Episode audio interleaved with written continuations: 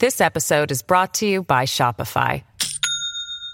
Do you have a point of sale system you can trust, or is it a real POS? You need Shopify for retail. From accepting payments to managing inventory, Shopify POS has everything you need to sell in person. Go to shopify.com slash system, all lowercase, to take your retail business to the next level today. That's shopify.com slash system. Dreaming of a better sleep? Tossing and turning is not your destiny. And Ollie is here to help. Ollie invites you to sink into sweet, sweet slumber to improve your mental and physical health and overall wellness. More than just melatonin, Ollie's ingredients help you unwind your mind for a delightfully dreamy drift off. Sleep is on the way at Ollie.com. That's O L L Y.com.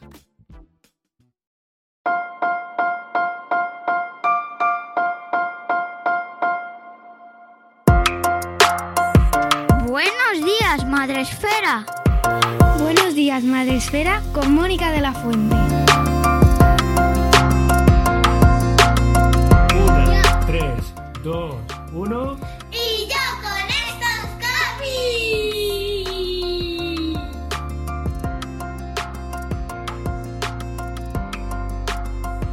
Buenos días, Madre Esfera. Bienvenidos un día más a nuestro podcast, el podcast de la comunidad de creadores de contenido sobre crianza en castellano y con el cual cada mes os acercamos lanzamientos, novedades, títulos interesantes, recomendaciones, consejos y em, un poquito acercaros al mundo maravilloso y extensísimo, porque es que tiene muchísimo cada vez más, eh, el mundo del cómic infantil y juvenil, todo aquello que queréis saber y que está a nuestro alcance, porque queda mucho más allá, pero bueno, lo, poco que podemos abordar nosotros cada mes. ¿Y cómo lo hacemos? Pues siempre acompañados de nuestro amigo Sem y yo con estas barbas, que ahora no tiene barbas, pero bueno, eh, ya lo sabéis, Sem Campón. Buenos días, Sem, ¿cómo estás? Muy buenos días, muy buenas, muy buenas a todas y a todos, escuchantes, escuchantas, estupendo, de verano, eh, disfrutando aquí julio y pasando los calores como no podemos. Evidentemente, evide- es obvio decir que hace mucho calor, ¿verdad? Esto es así, compensación de, de ascensor. ¿Qué calor hace, si alguien, si alguien escucha este programa en diciembre, pues que sepa que estamos en julio. Oye, pueden escucharlo en Argentina y ahora está en Claro. invierno. Y eh, a pasar calor, digo frío. Aquí. Hace calor.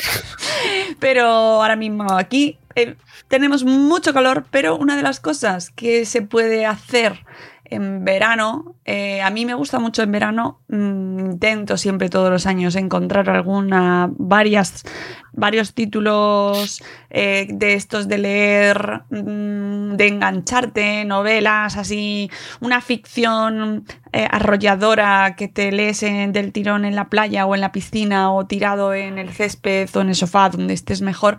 Y estos títulos que os traemos hoy y este mundo del cómic infantil y juvenil, pues también es una recomendación mm, absoluta para esta temporada porque son, pues, eh, es una época buenísima para que los niños se acerquen a los cómics. Claro, es que esto es así tal cual. O sea, el verano es la época del año propicia para mm, coger eh, y ponerte a leer vacaciones, más tiempo libre, Claro. relax. Así que bueno, pues hoy venimos un poco con eso, con una especie de programa especial. Vamos a afrontar el, el verano y os vamos a dejar un montonazo ahí de ideas súper chulas en forma de listita de títulos para que eh, le hinquéis el diente. Es decir, que este verano, porfa, no hay excusa para que cojáis un buen cómic para leer con los críos o para dejárselo directamente a los críos ahí encima de la cama, de la mesilla y evitar maleta. ese papá, mamá, me aburro. Ahí tenéis. Eso, eso va a pasar. estupendas. Va a pasar, tiene que pasar. eh, la gestión del aburrimiento es un tema, temazo que tratamos y abordamos en un espacio Madresfera hace un par de meses o tres, ya cuatro, quizás, Mm. cinco, no sé, creo que Por ahí, febrero por ahí. de este año el, fue el dedicado al aburrimiento, un fenómeno natural. Histórico que nos ha acompañado al ser humano durante toda la existencia y ante el cual los padres y madres en verano pues tenemos que recurrir y tirar muchas veces como el mago, sacar de la chistetera recursitos, herramientas, trucos que de verdad los cómics eh, son infalibles, infalibles. Y yo no sé tú, pero a mí me pasa en verano, cuando me voy de vacaciones, que empiezo a meter cosas en la maleta, eh, libros, cosas, me refiero a, qué libros me llevo de vacaciones y acabo llevando, o sea, me cuesta mucho.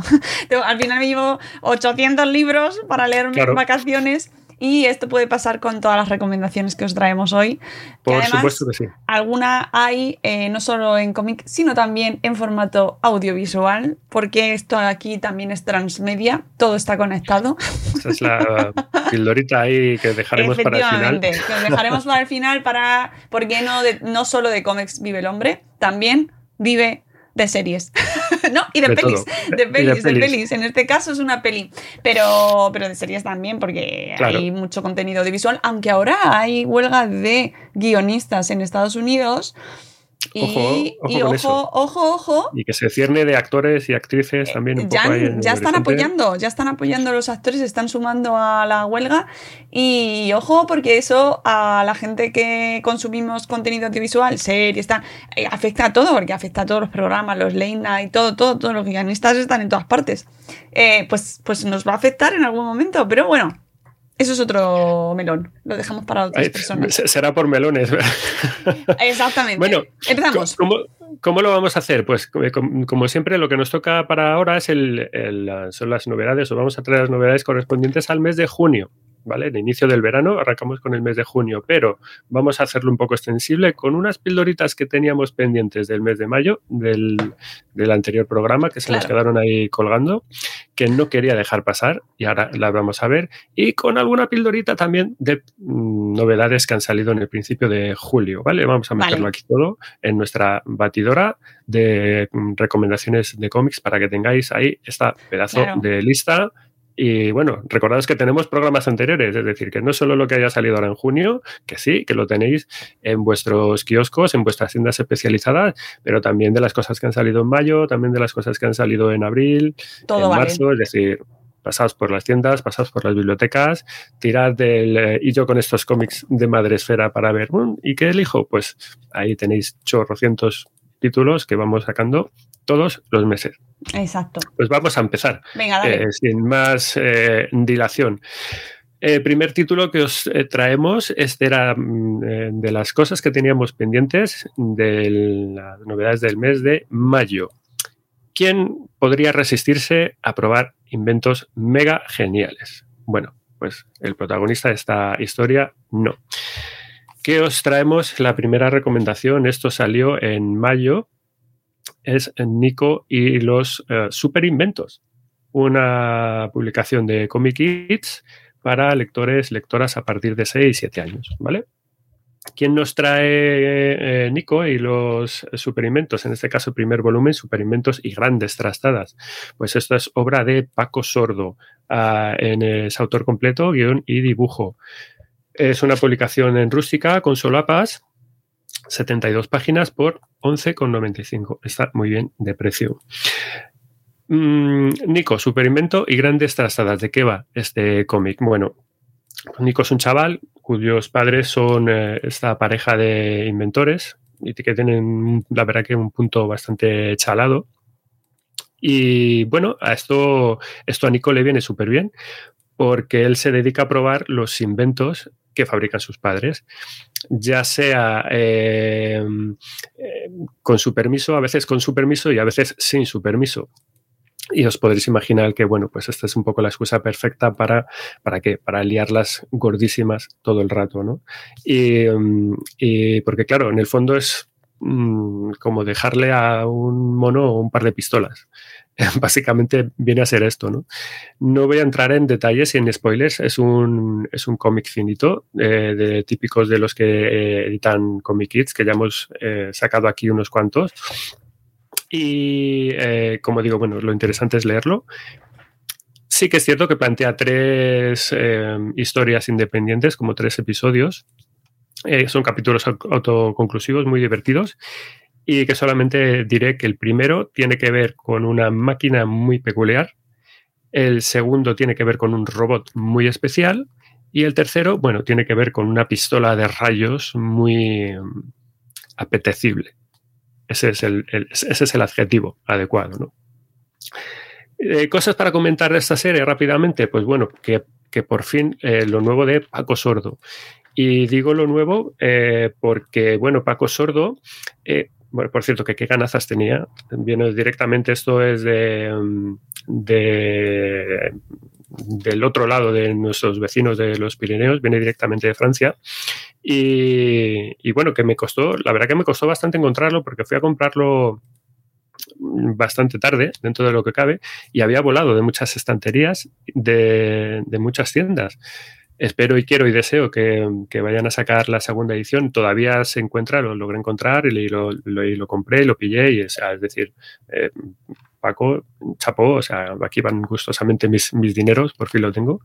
¿Y por qué un poco todo esto? ¿Y por qué le tenía ganas a esta, a esta publicación? Pues porque Paco Sordo es el flamante Premio Nacional de Cómic del año pasado, el Premio Nacional de Cómic de 2022, y que lo ganó por la obra de, por su maravilloso El Pacto, ¿no?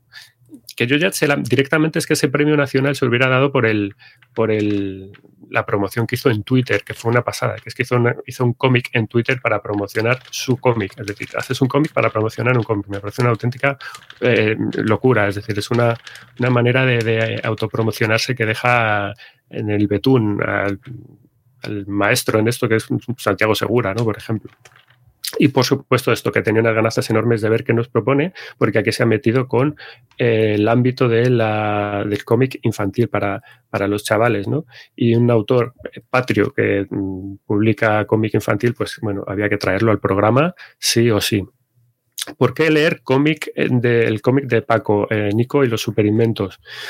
Bueno, básicamente porque es de los mejores ejemplos que yo he visto y que me he encontrado últimamente de lo que es encender la tele, pero abriendo un libro, abriendo un cómic. Que a mí eso es, bueno, me parece una cosa de magia prácticamente. ¿A qué me refiero con esto? Pues que este cómic tiene todo el ritmo, tiene todo el timing, tiene toda la esencia de una serie moderna de, dibujos animados. Tiene una, un ritmo frenético y, y, loquísimo, ¿no? Que es que para mí es pura diversión. Y tiene un aire para haceros una idea, eh, por ejemplo, a mí me recuerda a los, los Green en la gran ciudad, si conocéis esa, serie de animación y, series de ese tipo, ¿no? Pues me recuerda mucho a esto. Está estructurado, como decía, en pequeños capítulos autoconclusivos. En este caso son tres, que son muy fáciles de leer, muy fáciles de seguir, mm, que tienen una retícula de, de tres, cuatro viñetas máximo por página, eh, que está súper bien dibujado, tiene un estilo eminentemente cartoon, por eso decía que también me recuerda a, a los dibujos animados. Está todo muy bien dibujado, tiene muchísima guasa todo, o sea, vais a enseguida poner voces mentales a los personajes como si estuvieran eh, hablando en vuestra cabeza, las onomatopeyas, las cosas que van pasando, los ruidos de fondo, ¿no? Eh, son una explosión de, expresividad de estos personajes. Por eso digo que es como muy cartoon, es muy dibujos eh, animados. Y por eso, por todo eso, el resultado es que es un cómic que te lo bebes. Em, y yo ya solamente quiero que, saquen el siguiente. Este me ha gustado mucho. Paco, por favor, el, próximo sé que caerá más pronto que tarde Así que, así que nada. Por cierto, detalles, iba a decir tontorrones, no son tontorrones que me flipan de este cómic, son las, las páginas de introducción de, los, de las distintas historias, el, estilo eh, y el diseño, o sea, me, encanta de las, de las, ilustraciones. Es una especie de aspecto retro, mitad eh, los dibujos animados de Hanna Barbera y mitad el, el aspecto de las publicaciones clásicas de Bruguera, que es, el rollo totalmente de, lo que hace Paco, ¿no? O sea, y es que a mí me encanta ese tipo de dibujo. Bueno, eh, pura diversión. En viñetas, eh, gente, mm, haceos con él. Es una serie que me está pareciendo, me ha parecido una joyita. Esto ha pasado directamente a mi top de lo que está publicando Comic Kids en el ámbito de los cómics infantiles. Y bueno, pues yo creo que va a ser una de las joyitas de, este verano. mano siempre, contigo siempre estamos en el hype, pues es que es verdad, en el caso de Nico, o sea, yo me he echado una risa, me ha parecido súper divertido. Y, además eso, lectura ligera, mm, magnífico para el verano, para lo coges, te lo lees en un ratito, te en un episodio. vale, pues apuntado Nico. Hemos empezado ahí a tope. Detalles de la edición, eh, bueno, eh, son de pequeño formato, los típicos de Comic Kit, de 16 por 20 centímetros, no tiene ningún extra reseñable. Hay una, un puntillo en la solapa posterior para que veáis un poco así el humor de... Does Monday at the office feel like a storm? Not with Microsoft Copilot. That feeling when Copilot gets everyone up to speed instantly? It's sunny again. When Copilot simplifies complex data so your teams can act, that sun's shining on a beach. And when Copilot uncovers hidden insights, you're on that beach with your people and you find buried treasure. That's Microsoft Copilot. Learn more at Microsoft.com/slash AI for all. This episode is brought to you by Shopify. Do you have a point of sale system you can trust, or is it a real POS? you need Shopify for retail. From accepting payments to managing inventory, Shopify POS has everything you need to sell in person. Go to shopify.com/system all lowercase to take your retail business to the next level today. That's shopify.com/system. De este hombre, la descripción que hace de sí mismo, ¿no? Paco Sordo es el autor de ese cómic, hace todos sus dibujos con la ayuda de un gadget increíble que ha inventado. Apretando un simple botón, decenas de páginas se crean automáticamente. o sea, no, chicos, chicas, madres, padres, obviamente no es así. Ya le gustaría a él que fuera así, ¿no? Pero esto es, lo que hay. Aprovecha y, cuela esa pequeña pildorita que Sale por efectivamente es todo lo contrario. Estas cosas tardan mucho en hacerse y en curarse, por favor, el trabajo de los creadores y creadoras de, cómics, eh, que yo les tengo en un altar a esta gente porque es, vamos, madre mía. Pues seguimos. Pues vamos con el segundo, directamente. Segundo. Vamos con un cómic sobre perretes y sobre gente que querría, pero que no puede tenerlos, a estos perretes. Os traemos Patas, una publicación de Maeva Young para lectores, lectoras a partir de 8 años. Ese es otro cómic que también salió en mayo, a finales de mayo, justo el, último día de mayo. Así que, bueno, y decidimos hablaros de, otra publicación, de Freestyle, ¿os acordáis? Y eh, quería hablaros también de Patas, lo teníamos ahí en el, en el tintero y dijimos, bueno, pues para el próximo programa lo traemos como efectivamente pues estamos haciendo ahora. ¿Quién hace eh, patas. ¿Quién nos trae patas? Esto es obra de Nathan Fairbairn en el guion y en el color y Michelle eh, Asara Sacorn en el dibujo. Traduce Marta Armengol Rollo, es una publicación en rústica de 184 páginas por 16,90 euritos. ¿Vale? Bueno, patas, ¿de qué va esto? ¿De qué va patas? En esta historia, bueno, tenemos a estas tres chicas de aquí, eh, Gaby, Brilla y Melinda, que son amiguísimas, las tres. Son unas chicas totalmente diferentes entre sí, pero todas tienen un nexo común mm, muy peculiar y muy fuerte, ¿no? Y es que son unas auténticas animal lovers de la vida. Y además, eh, el otro nexo común que los une con los animales es que no pueden tener ninguna de ellas, tienen, no pueden tener mascotas en su casa, ningún tipo de mascotas. Y cada una precisamente por una cuestión diferente. El padre de Gaby es un obseso de la limpieza y por supuesto todo lo que sea pelos, cacas y demás no puede ni verlo. Imposible tener mascotas en su casa. La madre de Prilla es súper alérgica a los animales, es decir, tampoco nada de animales en casa. Y luego en el bloque donde viven, en la comunidad de vecinos donde vive Melinda con su madre, está prohibido tener animales. Así que bueno, pues también eh, imposible tener eh, mascotas en casa. Bueno, ¿Qué es lo que se le plantea a estas, a estas chicas? Mm, que las niñas quieren, bueno, siquiera tener la oportunidad de relacionarse de alguna manera con los animales o con alguien, amigos que tuvieran animales o lo que sea. Quieren eso, quieren acariciar, quieren tocar, quieren estar con animales. Así que, bueno, eh, se organizan y trazan un plan y tras sopesar diferentes eh, mm, opciones que van fallando una tras otra, fundan patas y Patas es, bueno, pues es un pequeño negocio que ellas montan en el que se hacen paseadoras de perros. Y patas básicamente es un acróstico muy mm, sui generis de, eh, que sale de juntar paseadoras alucinantes de animales peludos. De ahí sale el nombre patas.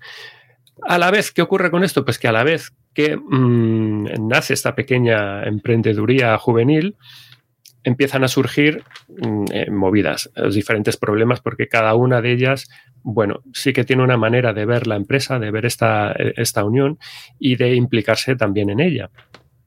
Y claro, pues eh, eh, así tienen que ir aprendiendo sobre la marcha cómo llevarlo para que no se vaya a pique, básicamente, porque, bueno, tanto la empresa como la amistad, en un momento dado que la cosa arranca y se va diversificando, empieza a hacer un poco aguas por todas partes. Esta es un poco la historia, el argumento de patas. Cosas interesantes para comentar de este, de este cómic rápidamente, pues bueno, que aquí tenemos otra y ya van unas cuantas que podemos estar yendo al programa una eh, novela gráfica, cómic, que se centra pues, en perretes, en mascotas varias, en el amor de que sus protas eh, profesan a todos estos bichitos. ¿no? Eh, es una novela gráfica, es un cómic que nos ha recordado mucho, que me ha recordado mucho a Alergia, que es otro cómic que también del cual hablamos aquí hace no muchos meses, ¿no? que es también de la misma editorial. Y aquí es que se nota mucho que este es otro producto Maeva Young 100%, de estos de los que buscan conectar a los lectores y a las lectoras a través de historias que, reflejan eh, o tratan de identificar eh, lo que son y lo que les ocurren a estos, protagonistas, estos y estas protagonistas, con lo que con el, con el lector ¿no? o, la lectora, ¿no? que es una especie de fórmula ganadora, ya lo conocemos, eh, o receta del éxito, si se puede decir así, medio asegurada, porque trabajas como muy desde la realidad o lo autobiográfico y desde lo vivencial. Y es la manera de intentar enganchar y conectar con los, con los seguidores. ¿no? Es un poco la receta Reina del Gemayer de la que venimos hablando muchas veces. Mm, esta es una historia que se centra en la amistad eh, y en la resolución de conflictos, sobre todo. ¿no? Yo creo que está lleno de cosas muy interesantes, de lecciones como muy valiosas y pequeños eh, valores que vienen a ser, pues al final, muy útiles ¿no? para, para, la, para la vida. ¿no? A mí lo que me ha resultado más interesante quizás es el valor de la determinación que le echan, que le echan estas niñas, ¿no? Como las niñas frente a un problema que tienen, surgen un problema común, que no tienen la posibilidad de relacionarse con animales de ningún tipo y que se mueren por hacerlo, se organizan y se ponen a buscar soluciones y de manera proactiva, además. Y eso está muy guay, ¿no? Es como ese concepto tan, tan americano de, emprender, que aquí nos cuesta tanto eh, quizás asimilar y que ellos parece que se lo tienen como casi que es como, como respirar, ¿no? Y, y son ejemplos que yo lo he visto en, la calle, en otras situaciones, ¿no? Pues cuando a lo mejor si te vas a veranear a un camping, ves que están los críos vendiendo sus pulseritas en, al lado de la piscina o lo que sea para ganarse sus 3, 4 eurillos para, yo qué sé, sus helados o sus chorradas. Pues es esto mismo, pero llevado a un exponente eh, más alto y, no más, y más elevado. Yo creo que refleja muy bien la posibilidad de, ponerse objetivos y que eso está aquí, que puedes probar e intentar a perseguirlos y, a luchar por ellos dentro de tus propias posibilidades, que luego pues eh, te la puedes pegar o no, obviamente, porque el éxito no, no te lo asegura nadie nunca, pero intento, ¿por qué no hacerlo? No, no tampoco hay realmente nada que, perder, ¿no? Y lo bueno de todo es que no se rinden, que tienen un plan A, tienen un plan B y tienen un plan C y un plan D y, van un poco quemando etapas en función eh, de lo que van aprendiendo y evolucionando eh, para que todo vaya fluido y lo mejor posible. Lo que va fallando, pues lo van intentando mejorar. Y así es como van funcionando, ¿no? Porque al final cada una eh, se ve que va yendo un poco por su lado. Y esa, digamos que no era la idea original, ¿no? es lo que pone un poco en riesgo todo y la posibilidad de que todo se vaya al traste. y bueno, es aquí donde se ve que todo cuesta que, hay que saber ceder en, la vida, que hay que saber negociar, que hay que saber plantear cosas, que hay que saber sugerir, que hay que saber organizarse, que hay que saber comprometerse y que hay que responsabilizarse también de ese compromiso. No, no es solo comprometerse y decir, venga, yo voy y luego pues no te comprometes y no vas y no pasa nada, ¿no? Porque sí, obviamente pasan cosas. Así que bueno, la empatía y la resiliencia en el fondo eh, son eh, estos aspectos también que están muy, muy presentes en esta obra por esto mismo, ¿no? Porque las cosas no suelen ser nunca tan sencillas como, como eh, están puestas en un papel, por lo menos de inicio, ¿no? Hay que ir buscando soluciones a medida que van surgiendo problemas. Esto es así, esto es, bueno, pues la vida. Yo creo que por eso precisamente molan este libro, molan estas cosas, eh, con esta historia, que son un entorno en el que hay también mucho humor, que tiene mucho encanto, y en el que, bueno, principalmente la, pregunta subyacente, y, con esto acabo de, este cómic, es que si la idea original de un plan se tuerce o se pervierte, ¿no? Merece la pena mm, y cuando se tuerce, llegado en ese punto, pues hasta cuándo se sigue con ello. ¿Cuál es el punto de ruptura? Decir, venga, pues hasta aquí merece la pena y hasta aquí ya lo dejamos, ¿no? O sea, qué riesgos o qué cambios son asumibles y cuáles son inadmisibles, las líneas rojas de, todo proyecto y de toda, y de toda acción, ¿no? Y esta hay una página en concreto, la 119, que eh, lo resume perfectamente. Dice, empezamos esto juntas porque nuestro amor por los animales nos unía. Daba igual que fuéramos muy distintas mientras quisiéramos lo mismo, pero ahora que teníamos lo que siempre habíamos querido, empecé a preguntarme qué quedaba que nos uniera. ¿vale? Aquí ya se ve que hayan entrado en problemas y, en fin. Pues este es un poco este cómic Patas que os recomiendo. Detalles de la edición, ya para terminar, 14 por 20. Y bueno, al final no tiene extras eh, reseñables, más allá de unas últimas páginas así muy graciosas, muy curradas, de selfies instagrameros, que son como muy graciosas, así a modo de anecdotario de lo que van haciendo estas chicas a lo largo de la de su curro, a lo largo de sus paseos de perretes. Así que esto era Patas de Maeva Young. Siguiente recomendación que os queríamos contar del mes de mayo. Estas son las cosas que teníamos ahí un poco colgadas del mes de mayo. Vamos con realmente ya las novedades de junio, si os parece. Vamos a empezar con eh, una cosa para los más pequeños. Vamos a empezar, como siempre, de los más pequeños un poco a los más mayores. Y vamos con una publicación de unas protagonistas que son tres, son princesas y tienen muy claro cuál es la mejor manera de pasar el día. Y eh, esto es mm, la patrulla de las princesas poderosas. Una historia que nos trae Astronave para lectores y lectoras a partir de tres añitos, tres, cuatro añitos, novedad de junio. ¿Qué nos trae la patrulla de las princesas poderosas? Pues esto es una obra de Marcus Witzel, más conocido como Mawil, es su nombre de artístico, en obra completa, guion y dibujo, con una traducción de Albert Vito y Godina es una obra en cartoné, finito, 32 páginas, por 16,95.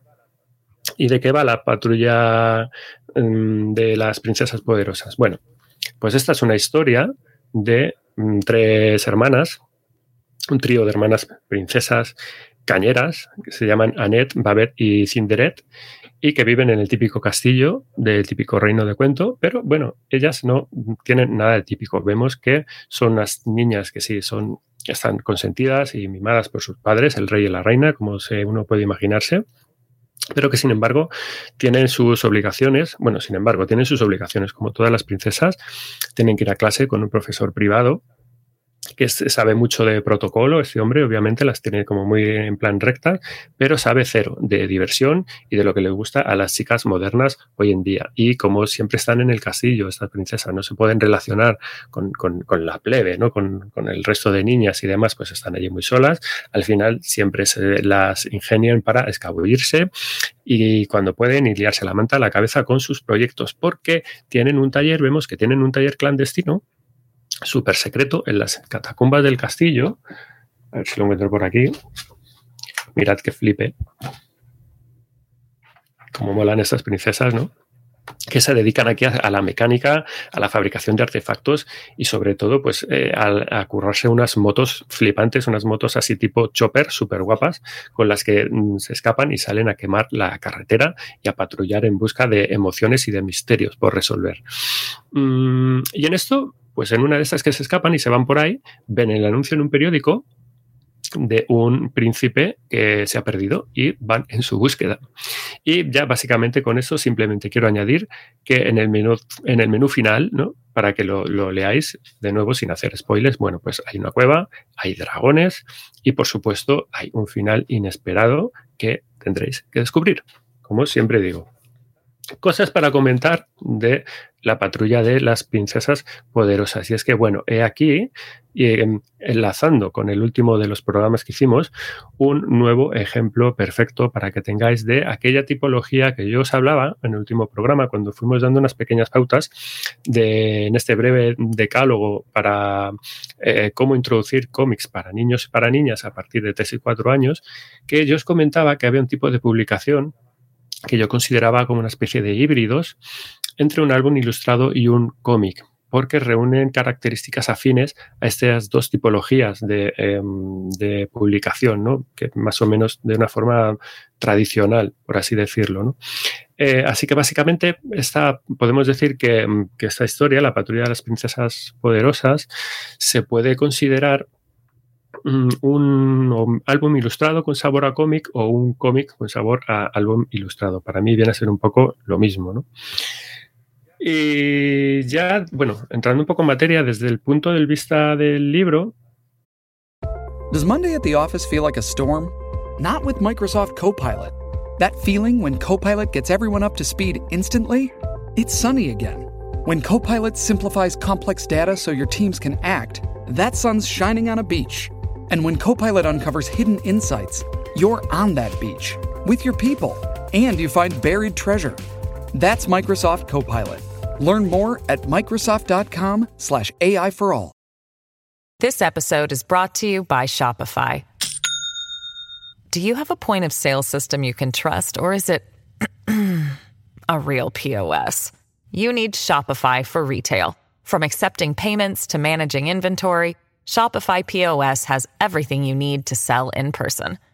Go to shopify.com/system all lowercase to take your retail business to the next level today. That's shopify.com/system. Lo más eh, interesante, el puntazo de este libro viene a ser estos personajes, viene a ser estas princesas. Son princesas, pero a la vez son molonas y saben muy bien lo que les pide el cuerpo. Y básicamente es esto, no, no, no son precisamente príncipes azules, encantadores, sino lo que quieren es salir a la vida eh, y buscar emociones mientras van patrullando y pasárselo bien y disfrutar, ¿no?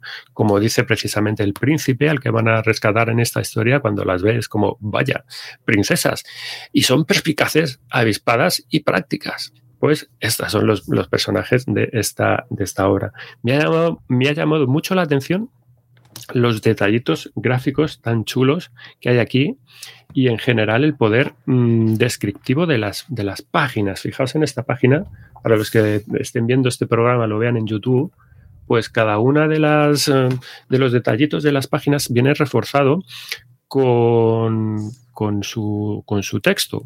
Eh, muchas de las cosas que aparece va poniendo los nombrecitos de las cosas que son, ¿no?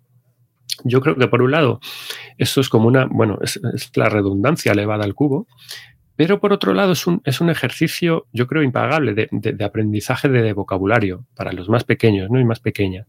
Que lo que me encanta es que al final, que te puedes tomar esto como si de un juego visual casi se tratara, porque yo creo que así vas recorriendo toda la página de arriba abajo y te vas fijando a la fuerza en detalles que si esto no lo estuviera hecho así, pasarías por alto. O sea, lo que en una lectura más o menos normal igual tardas cinco segundos en ver esta página, de esta manera puedes estar, no te digo cinco minutos, pero, pero casi y eso al final está, está muy bien, porque es casi como si fuera una especie de, juego, ¿no? Eh, y te estás fijando en todos los detalles que el autor ha puesto y, por supuesto, hace que la lectura dé como mucho más de sí.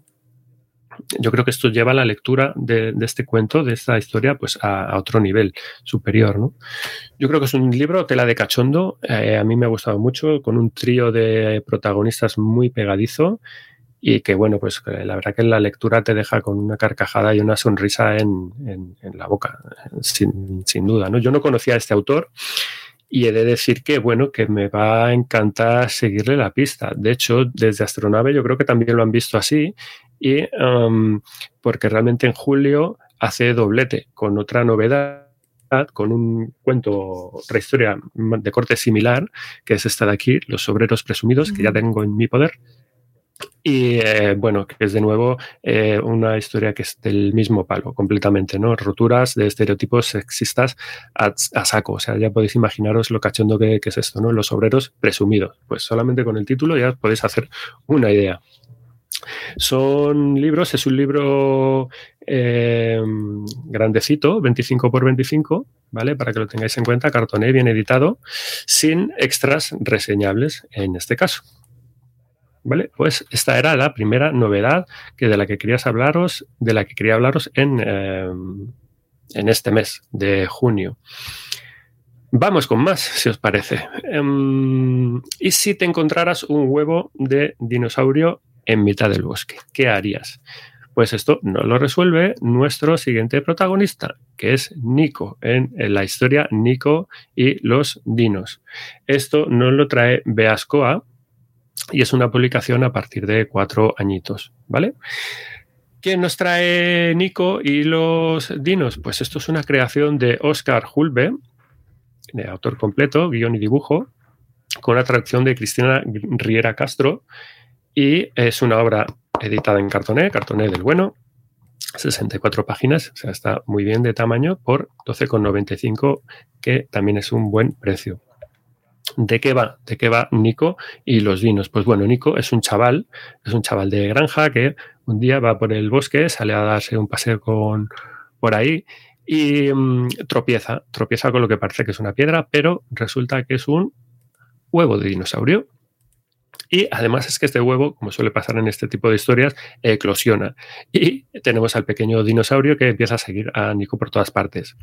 Ya pasado el primer rato de sustos y de persecuciones, bueno, pues hacen buenas migas y Nico lo adopta y se lo presenta a sus amigos. Pero por otro lado, tenemos al señor Gil, personaje que tenemos por aquí. Este es el señor Gil Ah, este señor con estas pintas, ¿no? El señor Hill es un, es un eh, personaje, es un ser eh, inquisitivo, eh, es un experto en, huevos exóticos, parece que no, pero existe la figura de los expertos en huevos exóticos, que se encuentra el cascarón. ¿Y qué ocurre? Pues que lo identifica directamente y rápidamente como un dinodoronte, que es una especie de, de dinosaurio rara, ¿no? Y que, bueno, pues a este hombre se le hacen enseguida el, signo del dólar en los ojillos, porque, bueno, y se frota las manos y se, lanza a su persecución, porque lo quiere conseguir a toda costa, porque cree que con, esto se, va a forrar y se va a hacer súper famoso. Y básicamente es esta, es la trama de, Nico y de los, y de los, eh, los mm, dinos tenemos a Nico y a sus amigos intentando poner a salvo a este dino de las garras del señor Hill, eh, este personaje ambicioso y empachoso que les anda un poco persiguiendo. Cosas para comentar de este cómic, de por qué me ha gustado, porque quiero que lo leáis, porque lo traigo aquí. De nuevo, bueno, pues esto, un cómic eh, para los más pequeños de la casa, que cuando salen este tipo de cómics, pues hay que eh, traerlo, ¿no? quiero hablaros de la colección, mi primer cómic de Beascoa, porque por fin em, ha salido algo que podemos enseñaros, porque llevaban tiempo o, por lo menos de las colecciones que, nosotros tenemos por casa, que tenemos varios títulos. En este caso, tengo por aquí un ejemplar del Super Caribú. Es una serie de mi primer cómic también, de Beascoa. Tenemos a Félix y Calcita, ya he hablado antes de esta serie, de, un poco tangencialmente, de Artur La Perla, cuando hemos comentado cómics de, Artur La Perla, también de, de Beascoa, y tenemos una de las series que a mí más me gusta, de las que estamos coleccionando por casa, que es La Tribu Chatarra, que es la colección de Fermín Solís, también de mi primer cómic. Es decir, que Beascoa está sacando cómics muy, muy chulos pero bueno, no habíamos tenido la oportunidad, creo, aquí en, yo con estos cómics de Madresfera, de comentarlos, porque todos esos que os he enseñado salieron con anterioridad a que empezáramos el, programa, con la sección del programa, o sea, son de, de 2021 o 2020. Y bueno, ahora tenemos a Nico y los Dinos, que este por fin sí que lo puedo eh, tener en mis manos y comentarlo y hablar un poco de, él, ¿no? Porque esta colección, como, como todas estas de mi primer cómic, bueno, cumple con los parámetros más básicos de lo que hemos venido un poco también hablando antes, ¿no? Pocas viñetas por página, como en el cómic anterior, tres, cuatro, como mucho. Eh, textos en mayúscula, que obviamente pues permiten un recorrido mayor cuando los críos empiezan a leer. Y, y, lo cual también nos permite que la durabilidad del cómic sea para un rango también de edad mayor, no solamente para a partir de los cuatro años, como tiene texto, como tiene viñetas, pues pueden seguir leyéndolo con seis, con siete, con ocho y afianzarse con ellos en la, lectura, aunque tienen poco texto en general por bocadillo, tiene una relación muy clara, muy fácil de seguir y todo, bueno, es un dibujo chulo, un dibujo atractivo como, como corresponde, que en este caso, por ejemplo, bueno, que los, que los dinos son ultra cookies, los, los dinos pequeñitos, que son así mega cabezones y con una colita pequeña, son, son muy chulos, ¿no? Eh, me encantan. Mm, el, otro detalle que os quería comentar, del que hablemos también en el, en el programa anterior, es este indicativo de, de, la portada, ¿no? Este detalle de esta etiqueta que es mi primer cómic, es otra manera de localizar eh, este tipo de publicaciones en tienda directamente para los que estáis buscando cómics para los más pequeños y las más pequeñas de la casa, pues que cuando veáis este tipo de cosas, mi primer cómic o cómic eh, para más tres, más cuatro, cosas así, pues que sepáis que eh, estas son las publicaciones que andáis buscando. Y para la gente que quiera y necesita ir a comprar este tipo de productos, pues es realmente una, una gran ayuda. todos, todos los pequeños detalles, a mi juicio, importan para que podamos localizar lo que nos interesa y nos lo podamos llevar a casa. Mm, como siempre digo, que es lo que interesa también de este tipo de lecturas. Mm, estas lecturas siempre dan mucho más juego Mm, si las podemos interpretar un poco con voz alta, porque al final son lecturas que tenemos que hacer acompañadas con ellos. ¿no? Si le damos un poco de vidilla, a, en este caso, a los gruñidos de los, de los dinosaurios, por ejemplo, ¿no? Eh, o al entusiasmo exultante que pone este protagonista, ¿no? el, señor Hill, este experto en, huevos extraños, ¿no? por ejemplo, pues ahí es cuando podemos sacarle la sonrisa a los, a los críos. Eh, o cuanto no directamente la risa, si, si te pones ya un poco en, plan histriónico, ¿no? De manera mucho más fácil, porque es algo que da mucho juego en este sentido, ¿no? Es donde podemos engancharles a ellos y a ellas a, la historia y a la lectura. Esto es un cómic de aventuras puro y duro, con su puntillo de, suspense, con su, con su puntillo de, misterio, con su, con su punto de humor, con su puntazo de humor.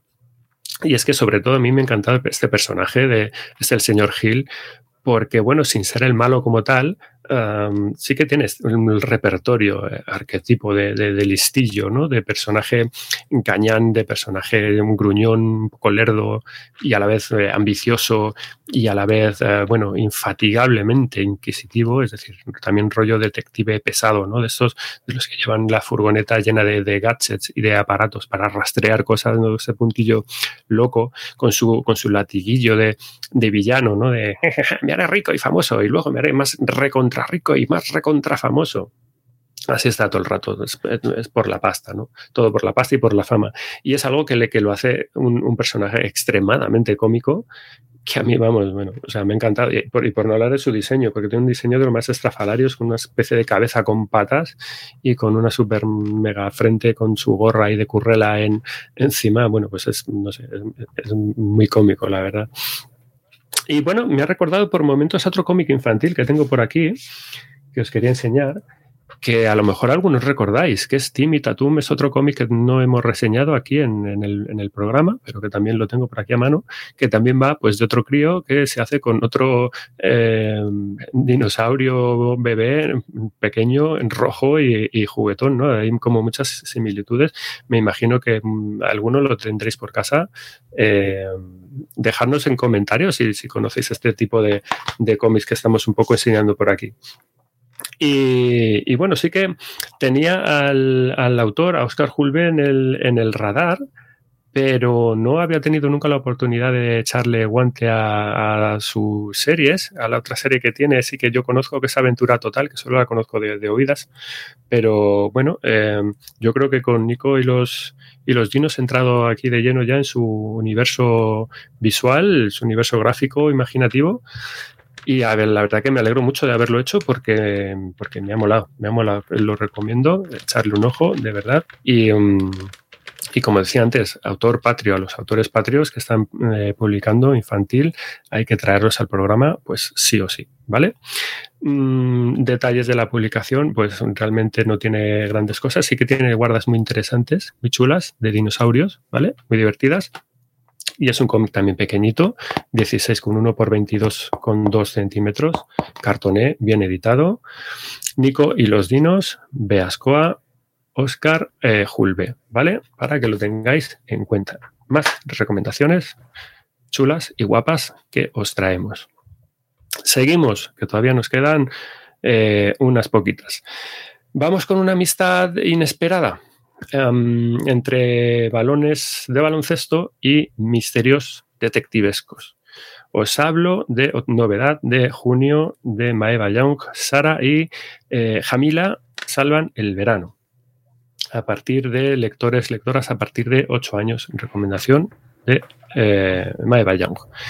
Sara y Jamila, que en el fondo eh, no sé cómo se pronuncia bien esto, si es Jamila, si es Jamilla, si es Yamila. Bueno, yo la llamo Jamila y si no está bien pronunciado, pues que me perdonen los eh, autores pero me sale un poco así. ¿Quién nos trae esta, esta historia, este cómic, esta novela gráfica? Pues esto es obra de Gillian Girth, en el guion y en el dibujo es autora completa, con Iris Mogollón González en la traducción. Es una publicación en rústica, 232 páginas por 17,90. ¿Y de qué va? Sara y Yamila salvan el verano. Bueno, em, inicio del verano, ¿vale? Esta es una publicación igual vacacionera, 100% vacacional, Conocemos primero aquí a, Yamila, que es la menor de tres hermanos, de una familia a la que se ha mudado recientemente a este barrio, el barrio en el que se narra la, historia, y su madre vemos que la quiere enviar a un campamento de verano de ciencias. Y ella, por supuesto, no quiere ir porque es una friki del baloncesto. Ya lo que quiere realmente es irse a la cancha, que está mm, tres calles más para abajo, y, y ya está, y disfrutar del baloncesto, pero su madre no le deja vemos que en un mercadillo del barrio conoce a Sara, la otra protagonista, la otra protagonista de esta historia, que es una niña muy peculiar. Mm, pero, sin embargo, misteriosamente o curiosamente, las dos logran conectar ahí cuando se conocen en el, en el mercadillo y eh, vemos que juntas, y gracias a que las madres empiezan a hablar entre ellas, bueno, logran llegar a una especie de acuerdo eh, con el que logran salvar el verano, entre comillas, ¿no? Y de ahí viene un poco el, título de, esta obra. Porque la madre de Sara, a su vez, también quería mandarla a otro campamento, en este caso es un campamento de baile, para que hiciera amigas, y por supuesto tampoco la otra quería, ¿no? Así que bueno, ahí han encontrado este eh, nexo de unión.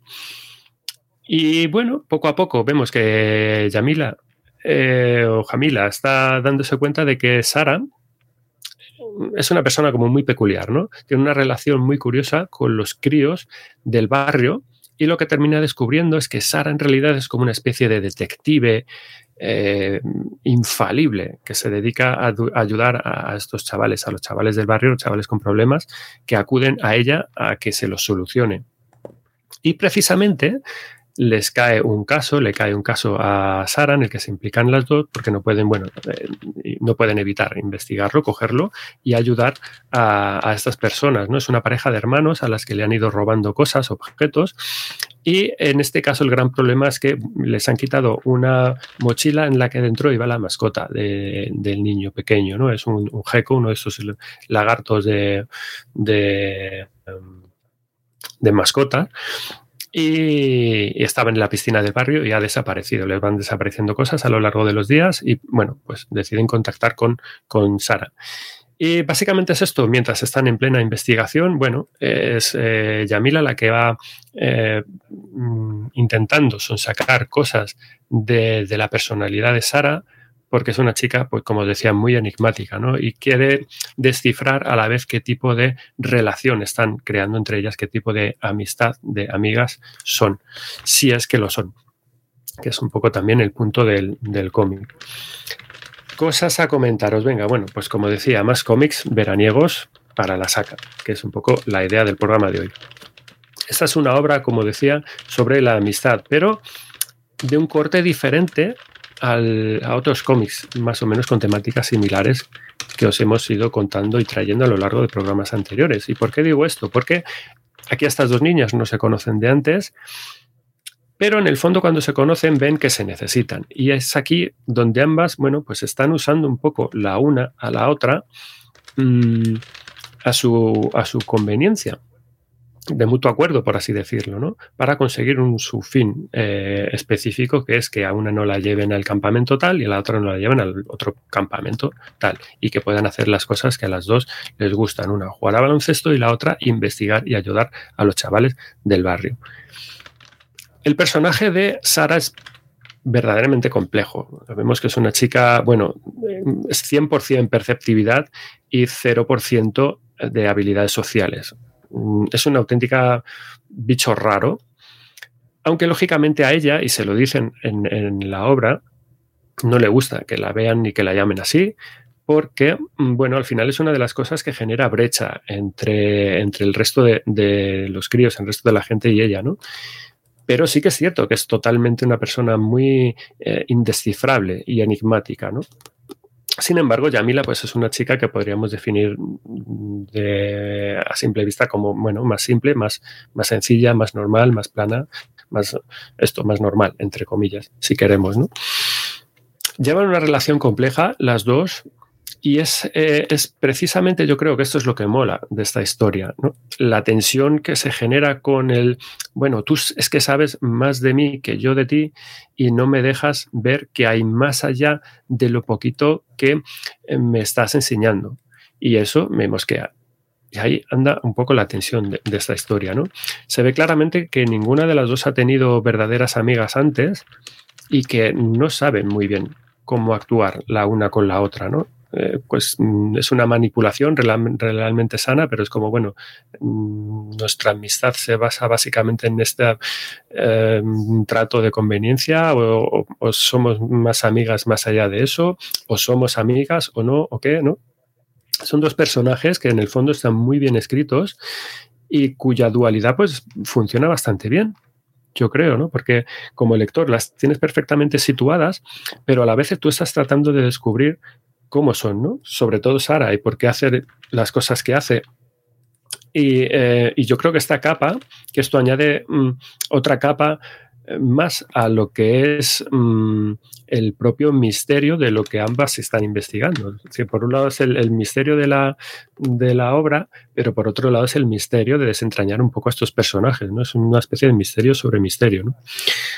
Así que nada, muy bien. Más cosas de las que me han gustado de esta, de esta obra es que, por ejemplo, bueno, todo lo que concierne a, Yamila, por ejemplo, a nivel familiar, tiene un aire a la serie, para los que los, eh, la hayáis visto, la serie Miss Marvel del, de Marvel, del universo cinematográfico de Marvel, de Disney, pues eh, es bueno, es total. Me ha parecido que bueno, relaciones familiares, detalles cotidianos, es muy, muy, muy parecido porque, bueno, yo creo que no lo dicen, pero se intuye que es igual de la misma religión o de la misma procedencia y tiene ese mismo aroma que en la serie, pues lo tienen aquí, ¿no? Y está muy, está muy bien hecho.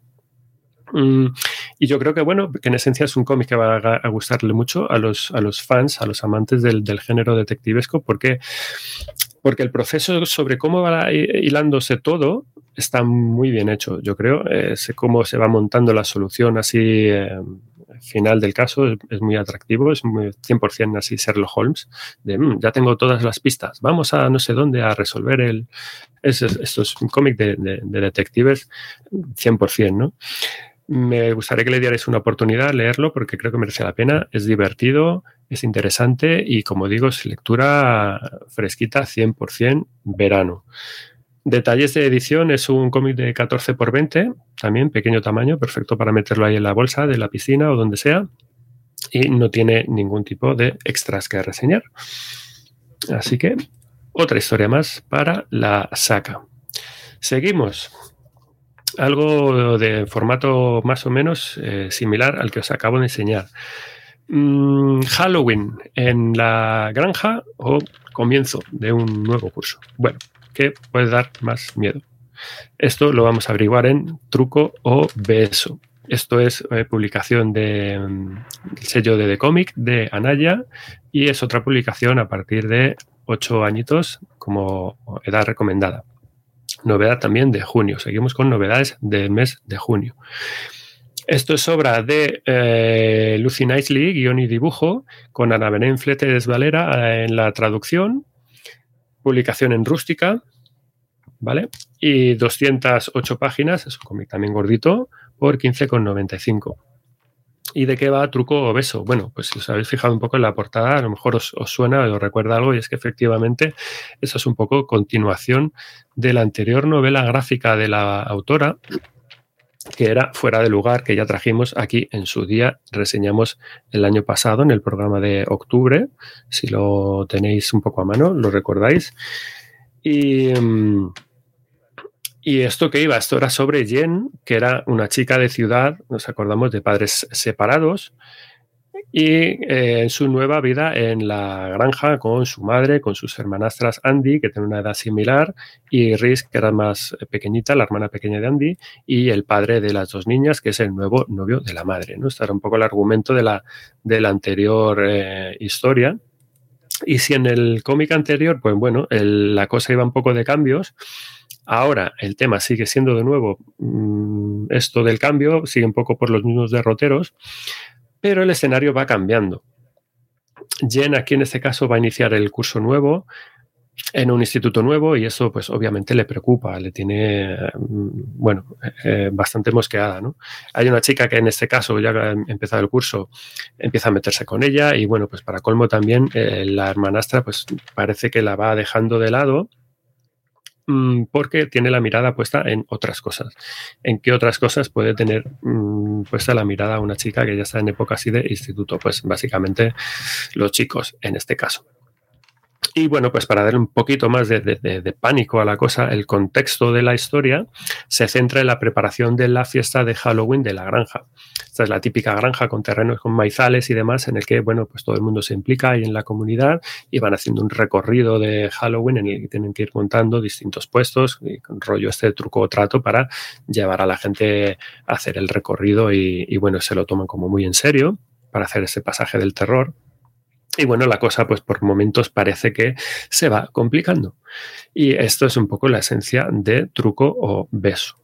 Cosas para comentar que merecen la pena um, de este cómic. Bueno, seguimos, como decía, descubriendo a esta peculiar familia a través de los ojos de Jen, de la protagonista, y vemos que aquí se va, bueno, asentando y clarificando esta dualidad de hija de padres separados, con la vida de eh, su padre, de ella y con su padre en la ciudad y de ella eh, con su madre, con su el novio de la madre y sus hermanastras en, en el campo. ¿no? Estos son dos hogares que vienen a ser, bueno, pues las dos caras de la misma moneda, al fin y al cabo, ¿no?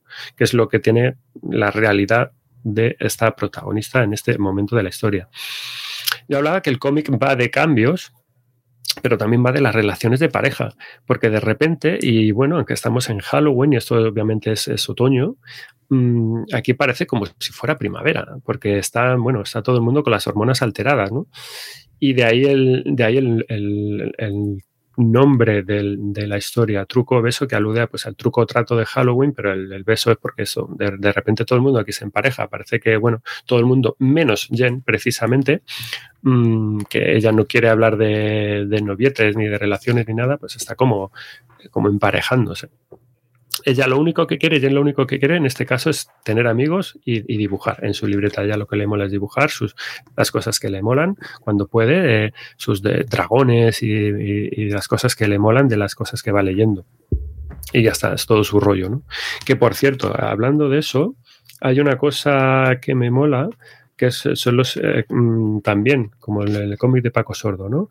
Las introducciones de los episodios molan mucho porque en este caso recrea, como el cuaderno de bocetos de esta chica. Son cuadernos en los que hay anotaciones y, bocetos y, y, dibujitos de lo que supuestamente va haciendo esta chica, ¿no? Y, mola. Esta manera de introducir eh, episodios está, está muy bien, me, gusta mucho. De igual manera se incide también aquí en el sentimiento de soledad, de, soledad, de, de, Jen, de la protagonista, en cómo se siente diferente. Porque no está en este juego que decía yo antes, en el que parece haber caído absolutamente todo el mundo, de, que es el de emparejarse, ¿no? Y se ve que eso le afecta porque ella no entiende por qué esto de echarse novio o echarse novia, ¿no? Le hace tener que cambiar a la fuerza a uno o a una sobre lo que era antes de eso. Es decir, que la gente, ella ve perfectamente y claramente que en, se te echas novio, cambias, te echas novia, cambias. Y ella no, no, no, lo está, no lo asimila, le cuesta mucho eh, saber por qué se da eso. Eh, fuera de, digo, truco beso, iba a decir fuera del lugar, que es el anterior. Truco beso. Lectura mm, ligera, entretenida, muy de sofá, muy de relax, eh, ideal para estas tardes de verano, como digo, pues bueno, que no tienes un plan determinado, que estás tumbadito en el, eh, a la sombra en el césped de la piscina, pues con un refresco en la mano, o en el sofá de casa en la sobremesa, lo que sea, ¿vale? Dreaming of a better sleep? Tossing and turning is not your destiny. And Ollie is here to help. Ollie invites you to sink into sweet, sweet slumber to improve your mental and physical health and overall wellness. More than just melatonin, Ollie's ingredients help you unwind your mind for a delightfully dreamy drift off. Sleep is on the way at Ollie.com. That's O L L Y.com. This episode is brought to you by Shopify. Do you have a point of sale system you can trust, or is it a real POS? You need Shopify for retail. From accepting payments to managing inventory, Shopify POS has everything you need to sell in person. Go to shopify.com/system all lowercase to take your retail business to the next level today. That's shopify.com/system. Eh, tenerlo a mano porque merece la pena. Por cierto, que no he ahondado quizás en eso y, y, y me gustaría dejarlo claro. No es imprescindible Mm, tener el anterior o haber leído el anterior fuera de lugar para leerse truco beso, ¿vale? Son, son bastante independientes uno del otro. Dicho lo cual, bueno, pues si tienes el primero para ir conociendo el contexto y el ambiente en el que se forma la historia, pues te recomiendo que lo tengas. Como digo, lo teníamos reseñado en un programa anterior, buscarlo y echarle un eh, ojo, pero se puede leer de manera independiente. Lo suyo es si lo quieres, pues tener los dos a mano y haces la lectura completa y es perfecto y es ideal. Detalle de la edición, también formato pequeño, 14 x 20, tiene unas notitas del autor al final, un poco también en el mismo formato, está guay para saberlo, pues esto, de dónde viene esta, esta autora y sus um, razones para generar y para crear esta obra, ¿vale? Bueno, y vamos ya con la última novedad que os traigo del mes de junio. Y es que vamos a ir con una ciudad, en este caso, una ciudad que, fijaos, una cosa curiosa, de tantos nombres que tiene, en realidad no tiene ninguno. Os voy a hablar de la ciudad sin nombre, la ciudad sin nombre número uno, primer número de esta serie eh, nueva que acaba de salir eh, este mes de junio. La ciudad es un nombre número uno, el agujero en el cielo. ¿Vale? Esta publicación nos la traen los amigos de Astiberri y es una publicación recomendada para lectores, lectoras a partir de nueve añitos, más o menos, ¿vale? Esto es obra de Faith Erin Hicks, como autor, eh, autora completa, y con Gonzalo Quesada la traducción. Es una publicación de rústica, con solapas, 240 páginas por 23 euros, ¿vale? Está bastante bien. Bueno, ¿de qué va esto? ¿De qué va la ciudad sin nombre? Pues como decía antes, aquí la protagonista en el fondo es una ciudad. Esta es la nueva capital del imperio de los Dao, es un imperio conquistador, ¿no? Y tiene una importancia enorme esta ciudad. ¿Por qué? Porque es eh, atravesada por el único río que es el que ofrece el único acceso al mar de toda la región, ¿no? Por lo que es una especie de enclave súper importante de, a nivel estratégico, vital, podríamos decir, para todas las naciones de toda la zona. De ahí un poco la importancia que tiene eh, en la ciudad. Tal es así, tal es así la importancia estratégica que tiene esto, que la ciudad se ve constantemente invadida, cada dos por tres. Realmente se dice que la, que la ciudad no ha conseguido pasar más de tres décadas sin que no pase de manos de unas manos a otras, de unos conquistadores a otros. Así que, eh, bueno, pues os podéis imaginar, porque resulta que cada gobierno nuevo, cada, cada imperio, cada reinado, cada eh, conquistador que se asienta en la ciudad, le va cambiando el nombre. Es decir, que cada uno que pasa por allí, al conquistarla, le pone un nombre diferente.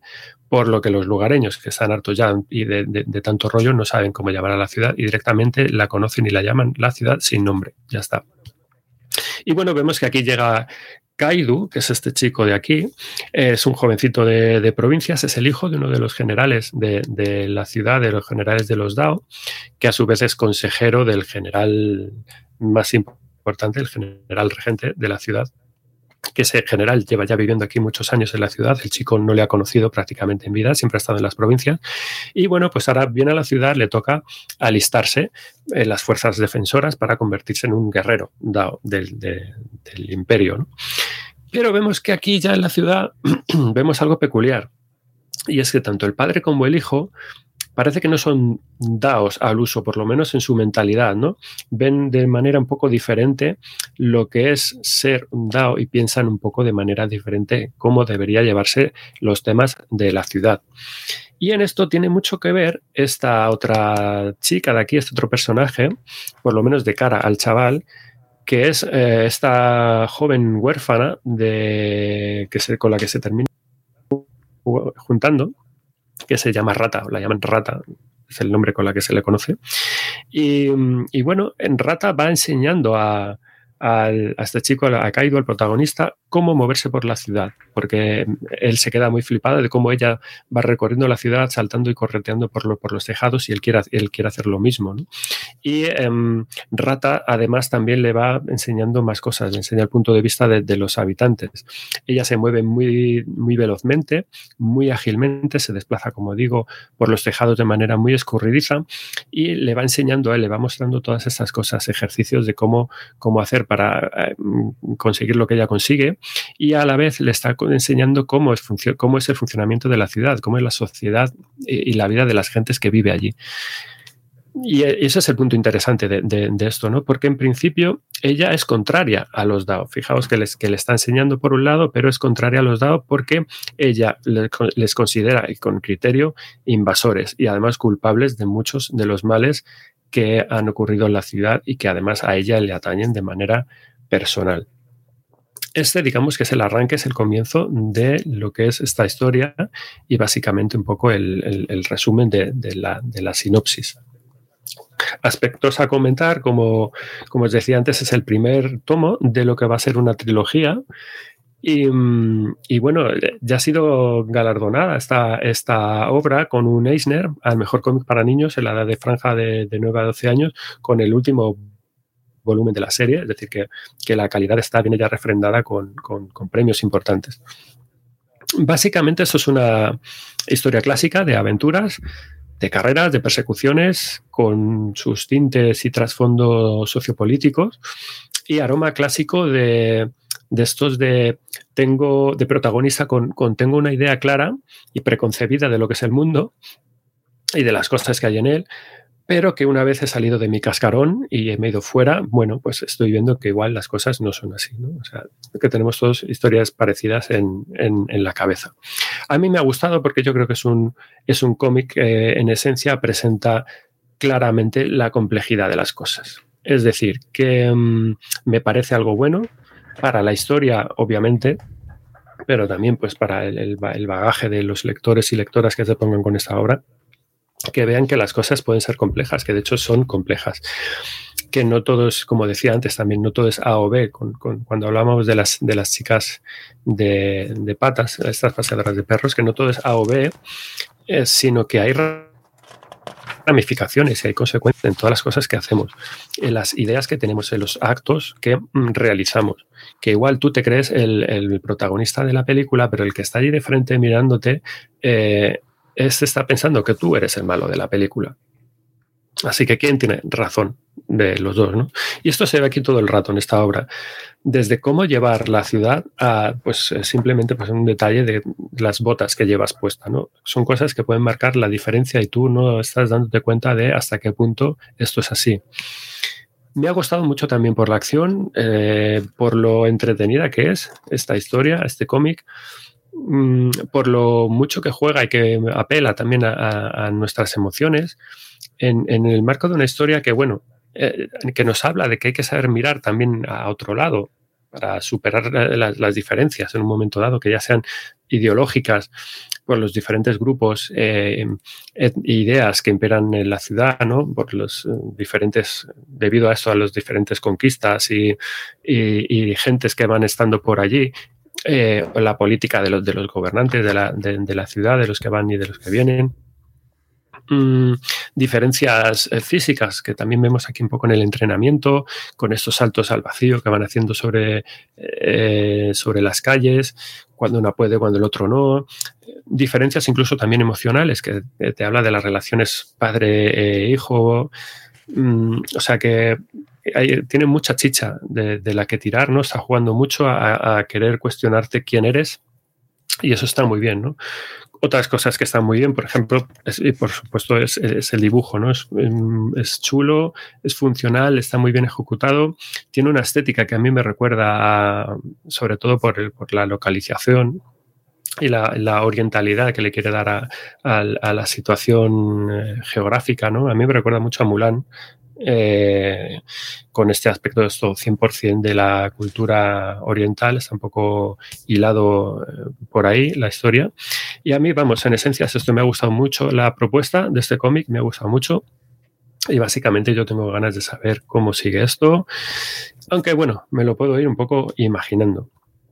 Mm, eh, la ciudad sin nombre, agujero en el cielo, número uno. Detalles de la publicación, 15 por 21. Estamos trayendo, la verdad que menos de las princesas, todos tienen un tamaño así. O sea, os estoy trayendo con pequeñitos, estupendos, como digo, para meter en, la bolsa, para llevártelo al parque, o a la piscina, o a la playa, ¿vale? Eh, hay seis páginas de desarrollo final del diseño de la obra, así como extras, que están también bastante chulos, de desarrollos de conceptos, con bocetos y con planteamientos esto de, diseño, ¿no? Y luego tienes en las segundas y terceras de forros, en lo que son los interiores de las cubiertas, el mapa de la ciudad para que lo situéis un poco cómo está distribuido toda la historia, que también son detalles relativamente típicos de estas publicaciones y que siempre, siempre, siempre están muy bien y siempre, siempre, siempre agradezco. La ciudad sin nombre, Astiberri, última de las recomendaciones del mes de junio que yo quería traer. Y ya vamos con la ultimísima, traca final. Nos quedan dos cositas muy rápidas que estas han salido ya, están recién sacadas del horno, son novedades del mes de julio, así que acaban de salir al mercado, pero no podíamos, ya que estábamos presentando cosas para que os llevéis a las vacaciones, eh, ya están aquí, así que bueno, pues vamos con ellas, las tengo en mi poder, y, quiero que las echéis un ojo por lo mismo, porque están bien y porque ahí tenéis lectura para rato. Vamos con un dicho que todo goblin que se precie sabe de memoria. Y es que, bueno, nadie regresa del bosque encantado. Esta es una publicación de Planeta Comic y recomendada para niños, niñas, lectores, lectoras a partir de nueve añitos, ¿vale? ¿Quién nos trae esta obra? Nadie regresa del Bosque Encantado. Pues eso es obra de Robin Robinson, en el guion en el dibujo también, autor, autora completa, y con traducción de Lucía Fuentes eh, y, y, es una publicación de rústica, con solapas también, 240 páginas, 15,95, un precio súper bueno.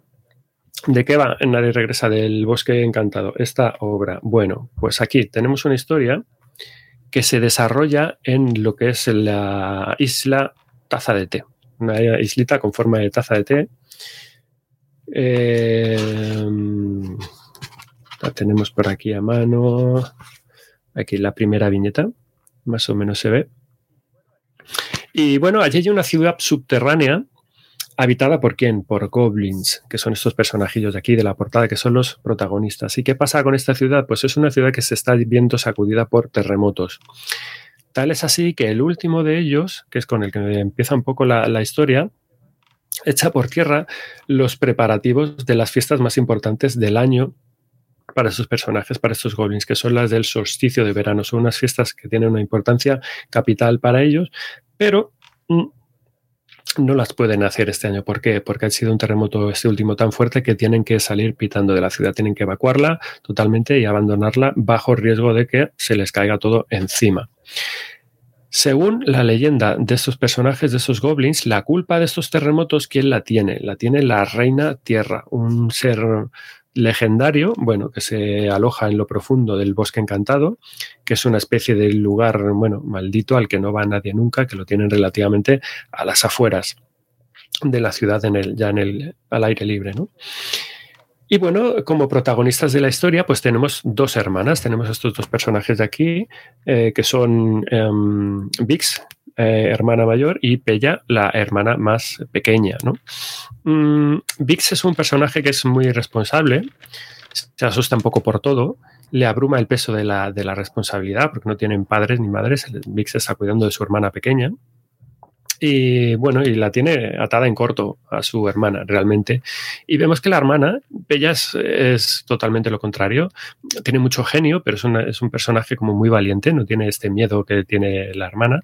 Y está tan cabreada, porque es obviamente su fiesta favorita del año, está tan cabreada que de repente decide eh, ir a buscar a esta reina tierra para cantarle las 40 y pedirle responsabilidades por todo lo que está haciendo, lo que está haciendo de sufrir a la, ciudad y por haber tenido que cancelar la. Dreaming of a better sleep? Tossing and turning is not your destiny. And Ollie is here to help. Ollie invites you to sink into sweet, sweet slumber to improve your mental and physical health and overall wellness. More than just melatonin, Ollie's ingredients help you unwind your mind for a delightfully dreamy drift off. Sleep is on the way at Ollie.com. That's O L L Y.com. Does Monday at the office feel like a storm? Not with Microsoft Copilot. That feeling when Copilot gets everyone up to speed instantly? It's sunny again. When Copilot simplifies complex data so your teams can act, that sun's shining on a beach. And when Copilot uncovers hidden insights, you're on that beach with your people and you find buried treasure. That's Microsoft Copilot. Learn more at Microsoft.com/slash AI for all. La, la fiesta, porque está destruyendo literalmente su, el sitio donde viven. De hecho, ella es la única en todo el clan que todavía cree fervientemente la figura de, esta, de este ser, de, este, de esta reina, y que los demás, ya os digo, que toman como una leyenda. Pero bueno, ni corta ni perezosa es que se escapa y se va a, a buscarla. Y en el fondo eso es un problema porque se interna en este bosque y lo que también sigue en pie en la creencia de estos goblins, eh, que por supuesto tienen como mantra y es un auténtico refrán de la sabiduría popular entre todos ellos, que nadie debe entrar en el bosque encantado, porque nadie regresa vivo de allí. Pero bueno, como os digo, allá va este personaje, allá va Pella, la hermana pequeña. Y claro, pues su hermana Vix, ¿qué hace? Pues como hermana mayor que es, bueno, pues tiene que ir tras ella, ¿no? Y el problema es que mm, está llena de miedos y de inseguridades y tiene que ir, tiene que vencerlos y afrontar todas estas cosas, todos los supuestos peligros que hay en el bosque para poder esto superarse este sentido de culpabilidad que le ha llevado el haber dejado que su hermana se escapara sin, sin ella haberlo impedido, ¿no? Y aquí tenemos, bueno, pues el otro personaje de esta historia, sí, sí, que es un personaje que se encuentra con, con Vix y que le ayuda, es el otro personaje de este protagonista de esta historia, y eh, en el que, bueno, se apoyan ambas para lograr eh, mm, mm, que el eh, rescate, que esta misión de rescate mm, llegue a buen puerto, ¿no? Se apoyan en las habilidades de unas y de otras las propias fortalezas internas y externas, en las cosas que saben hacer, en las cosas que pueden hacer. Y bueno, gracias a eso mmm, logran un poco llegar al final y al desenlace que por supuesto no, ya, no voy a desvelar. Es un desenlace, bueno, nunca imaginado por, por esos protagonistas. Estas protagonistas, vaya. Cosas para comentar eh, de las que me han gustado, que por las que creo que merece la pena esta lectura, de verdad. Bueno, esta es una historia de, de, corte fantástico, como otras que han ido pasando por el programa a lo largo de estas ediciones anteriores, con seres típicos de la mitología, de la fantasía, pues como pueden ser los, los goblins, los trolls, las ninfas, las driadas, etcétera, ¿no? Como primer detalle, de hecho, cuando empecé a leer, me llamó la atención que los goblins en esta historia, aquí se los tratan de, seres buenos y benignos. Y me llama mucho la atención porque en el fondo casi yo creo que es la primera vez que me encuentro con esta situación, porque normalmente esta raza está asociada con, está, está alineada con, con el mal con, con, lo, con, lo, malvado, con los trastos, con como pueden ser pues estos los orcos, los trasgos y, todos estos animales, animales, eh, seres, eh, bichos, como lo queráis llamar. Y, bueno, este es un poco así el primer eh, golpe de, sorpresa que me llevé. El cómic trata unos cuantos temas, ¿vale? Esto sí que hay, sí que hay que decirlo. Tiene un punto de naturalismo, de un punto naturalista muy fuerte porque en el fondo todo lo que cuenta es una, bueno, es una gran metáfora de cómo estamos tratando el mundo, los humanos, aquí, hoy en día. Si nos ponemos en el papel de estas reinas caprichosas, ¿no? Que, no ven más allá de sus intereses personales y que andan ajenas a, a todo lo demás absolutamente, sin pensar en los desequilibrios globales que están acarreando sus actos egoístas y caprichosos. Y es que esto es así. Aquí vemos que es un poco lo de siempre, es decir, que los conflictos entre los poderosos al final, ¿quiénes los pagamos? Los pagamos pues los de siempre, los de abajo, el pueblo llano. ¿no? Y eso pues está aquí reflejado. Y en ese sentido, sin querer hacer spoiler, pues bueno, pues el final es bastante revelador porque claramente se ve que la solución pasa porque todo el mundo eh, se mueva y, colabore, ¿no? O sea, cuidar y proteger del mundo es labor y tarea de todo el mundo. Y sí, también, obviamente, nuestros actos importan y por supuesto que podemos marcar las diferencias. Si tampoco tenemos eso en, mente, obviamente no podemos actuar de la otra manera. Tenemos que actuar todos, pero obviamente el, pasito, el granito de arena que tú aportes, pues obviamente es, importante, si no, no hay manera de, de solucionar esto. Y, de esto se trata, yo creo que es, eh, va de, este cómic va de aprender a, arreglar las cosas, va de asumir la responsabilidad que tiene cada uno. Trata también claramente eh, por el personaje de Vix de, del tema de los miedos, de las preocupaciones frente a la incertidumbre, frente a lo que no conocemos ni, ni, sabemos. Este personaje pues ha echado encima con muchas preocupaciones, muchas responsabilidades por el tema de, cuidar a, su hermana y demás y no sabe cómo, pues un poco cómo, cómo va a responder. Pero estamos viendo aquí que el conocimiento en buena medida, bueno, pues, pues aporta serenidad eh, y otro punto de vista que es muy necesario a veces, ¿no? Para salir de la, de la propia burbuja. Mm, por lo tanto, va también esto de romper barreras frente a lo que es el inmovilismo, eh, habitual del día a día, ¿no? El, o el conformismo, el estar ahí encerradito y, no salir de ahí, ¿no? De comprobar por uno mismo cómo son las cosas de, de, verdad. Esto, pues mira, está muy ligado a lo que acabamos de, de, hablar, de lo que le pasa al protagonista del cómic del que acabamos de hablar antes, ¿no? Son ideas más o menos bastante similares. Así que bueno, eh, es un cómic muy chulo. Me gustaría eso, que le echarais un vistazo. Yo creo que es, que es una muy, muy, muy buena lección para que lo tengáis en, vuestras manos, para que lo leáis, para que lo leáis. Es muy bonito, está muy bien dibujado, tiene buenos personajes, eh, con, como digo, tiene un, buen fondo por detrás de, de, de ideas chulas, eh, interesantes. Una buena historia, en definitiva, fresca, estupenda para el veranito. Detalles de la edición, de nuevo un, cómic también así de relativamente formato más o menos pequeño, de 15 por 23.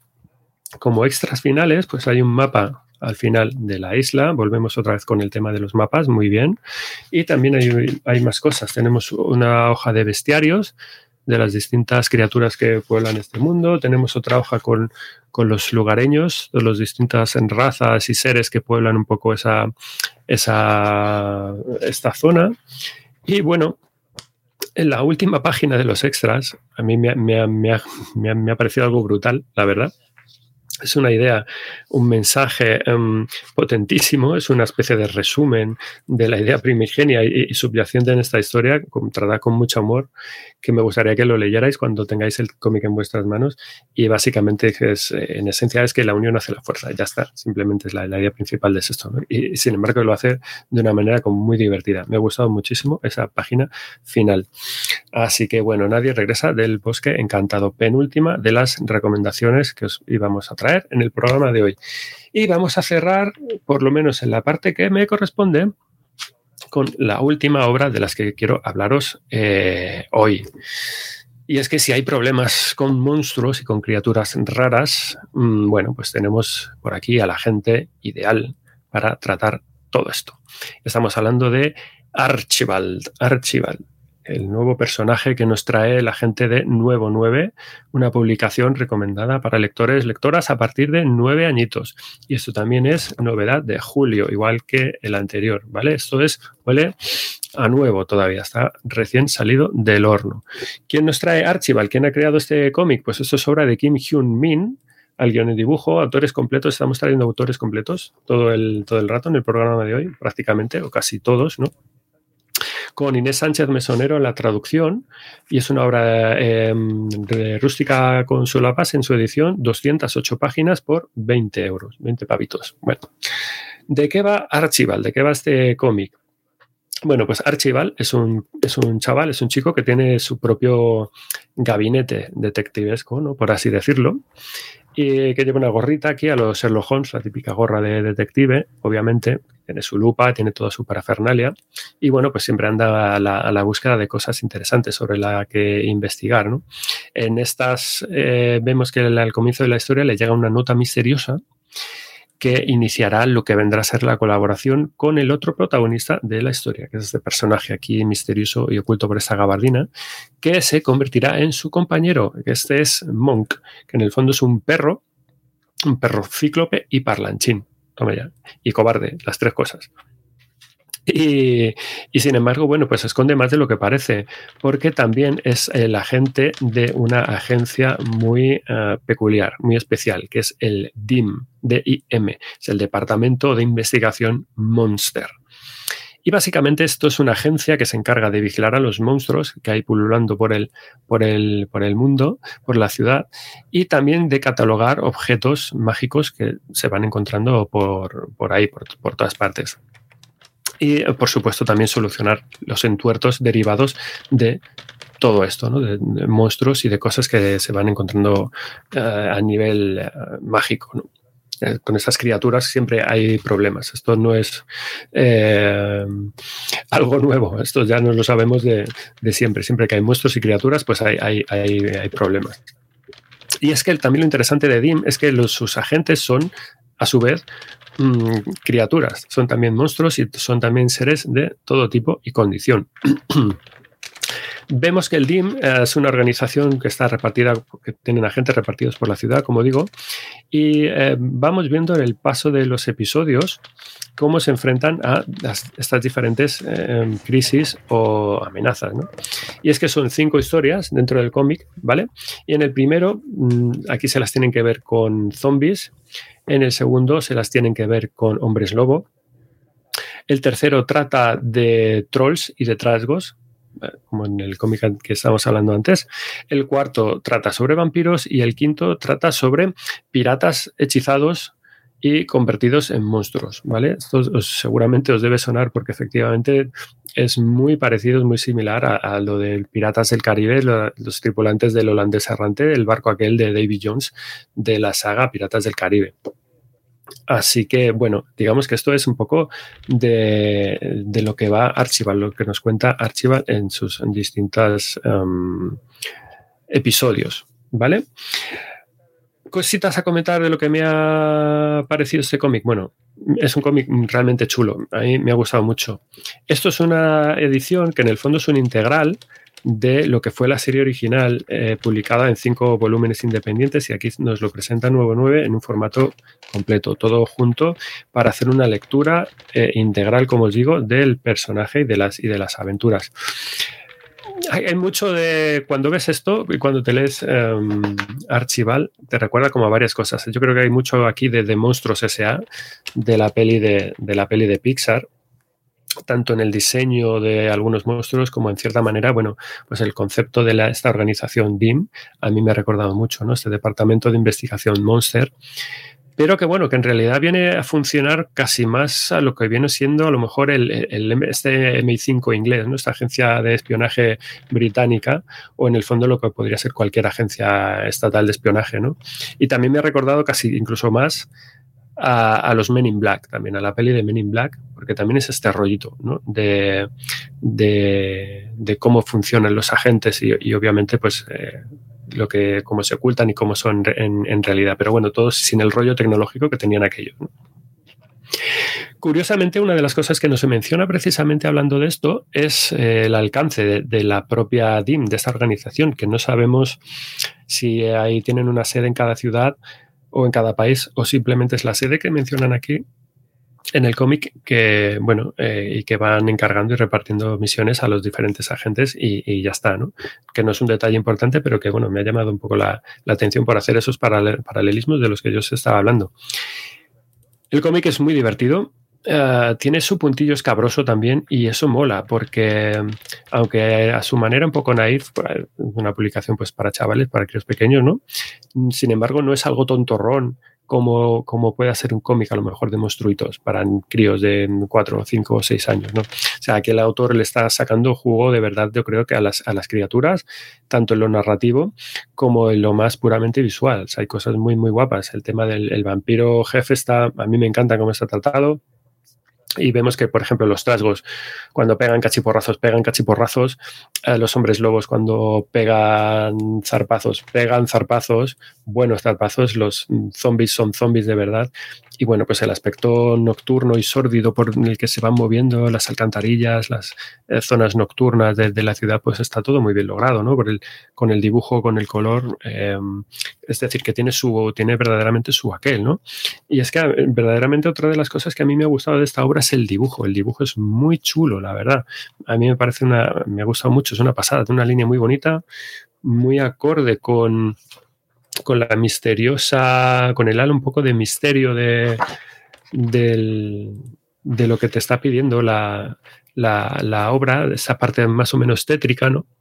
¿No se merece tu familia lo mejor? Entonces, ¿por qué no los mejores huevos? Ahora, Egglands Best están disponibles en deliciosas opciones. Huevos clásicos, de gallina libre de jaula y orgánicos de Egglands, que ofrecen un sabor más delicioso y fresco de granja que le encantará a tu familia. En comparación con los huevos ordinarios, Egglands Best contiene la mejor nutrición como 6 veces más vitamina D, 10 veces más vitamina E y el doble de omega 3 y B12. Solo Egglands Best. Mejor sabor, mejor nutrición, mejores huevos. Visita egglandsbest.com para más información que es como todo como muy movido, muy, muy sinuoso. Si nos damos cuenta, además, eh, fijaos, todas las, todas las viñetas están perfiladas, no están eh, con, perfiladas con, esta, eh, con este clasicismo de líneas totalmente verticales y, horizontales, sino que es todo muy movido, muy sinuoso, ¿no? Todas, todas están como, como movidas. Y esos son detalles que ayudan mucho a, generar este ambiente, detalles visuales que ayudan a, meterte en, la ambientación de,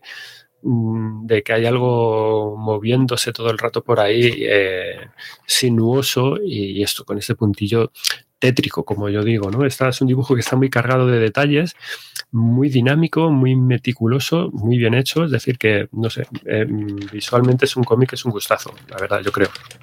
Los personajes, hay que decir, para mí son un poco tontorrones al principio, pero sin embargo les vas cogiendo el puntillo rápidamente y al final, bueno, pues esto te vas, a medida que lees, te vas eh, eh, encariñando con ellos y, con lo que te vas quedando es que cuando acabas una historia es como, bueno, venga, a ver, a la siguiente, ahora a ver en qué jaleo se meten estos chavales y a ver qué bicho sale en este episodio. O que es lo más, lo más divertido, lo más interesante. Y está muy bien hecho. Eh, y, oye, chapó por eh, Nuevo 9 por traernos a, Archival. Recordaba, de hecho, al principio, digo, uy, un detective así de monstruos. Ya hemos hablado de esto en este programa. Os recuerdo la serie de, de Margot Malo que edita Maeva Young y digo, a ver si va a ser una especie de, copia de, de, esto, pero no, no es bastante diferente. Así que darle una oportunidad a Archival porque es un cómic divertido de verdad donde los haya. Detalles de la edición: 17 por 24 centímetros. Este es más gordito, no tiene extras, pero bueno, eh, tiene dibujitos de las eh, guardas del final. Muy chulos y, y nada, como os digo, Archival Kim Hyun Min, nuevo 9, última de las recomendaciones que os traigo en este caso, recién salidas del horno.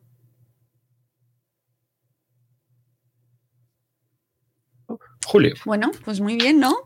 Muy bueno, vamos, tenemos de todo. De todo, de todo, para todas las edades, de lo más pequeños hasta ya los pues Para terminar, eh, dos recomendaciones muy rapiditas porque eh, yo como soy menos sabia que tú y tengo menos conocimiento, no soy una enciclopedia, pues lo voy a hacer mucho más breve, pero es que tengo en mi poder dos títulos eh, que, bueno, pues que me parece que hay que reseñar por diferentes motivos.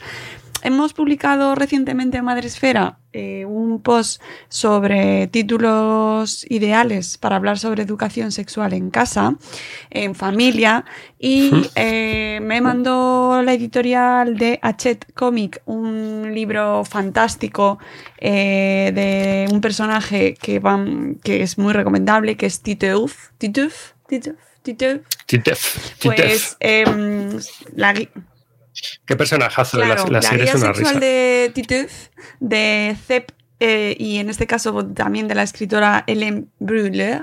Eh, bueno, esto lo recomendamos en ese post, no es exactamente cómic, pero es una extensión de este personaje que viene muy bien para, para abordar pues, temas tan fundamentales de la biología eh, femenina y masculina y que muchas veces no sabemos cómo, cómo tratar en casa, que es las preguntas estas de, bueno, pues ¿cómo, ¿qué es hacer un bebé, mamá? ¿Cómo se hacen los bebés? ¿No? Esa típica pregunta. Bueno, pues eh, esas y muchas más. O sea, ¿qué significa salir con alguien? ¿Es obligatorio hacer el amor? ¿Para qué sirve tener la regla? ¿Qué es un preservativo? ¿Cómo se da un beso en la boca?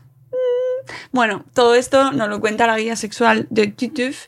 Y bueno, esto os lo explico en el post de, mm, de libros recomendados, pero eh, la editorial tuvo. Dime. Además, que además que no, que, que, fijaos el detalle que, no es mm, que no es baladí, que, que Titeuf es un personaje que es una auténtica institución en Francia. Es decir, que tanto por los cómics como por la serie de animación, eh, juraría que tienen, que tienen pelis.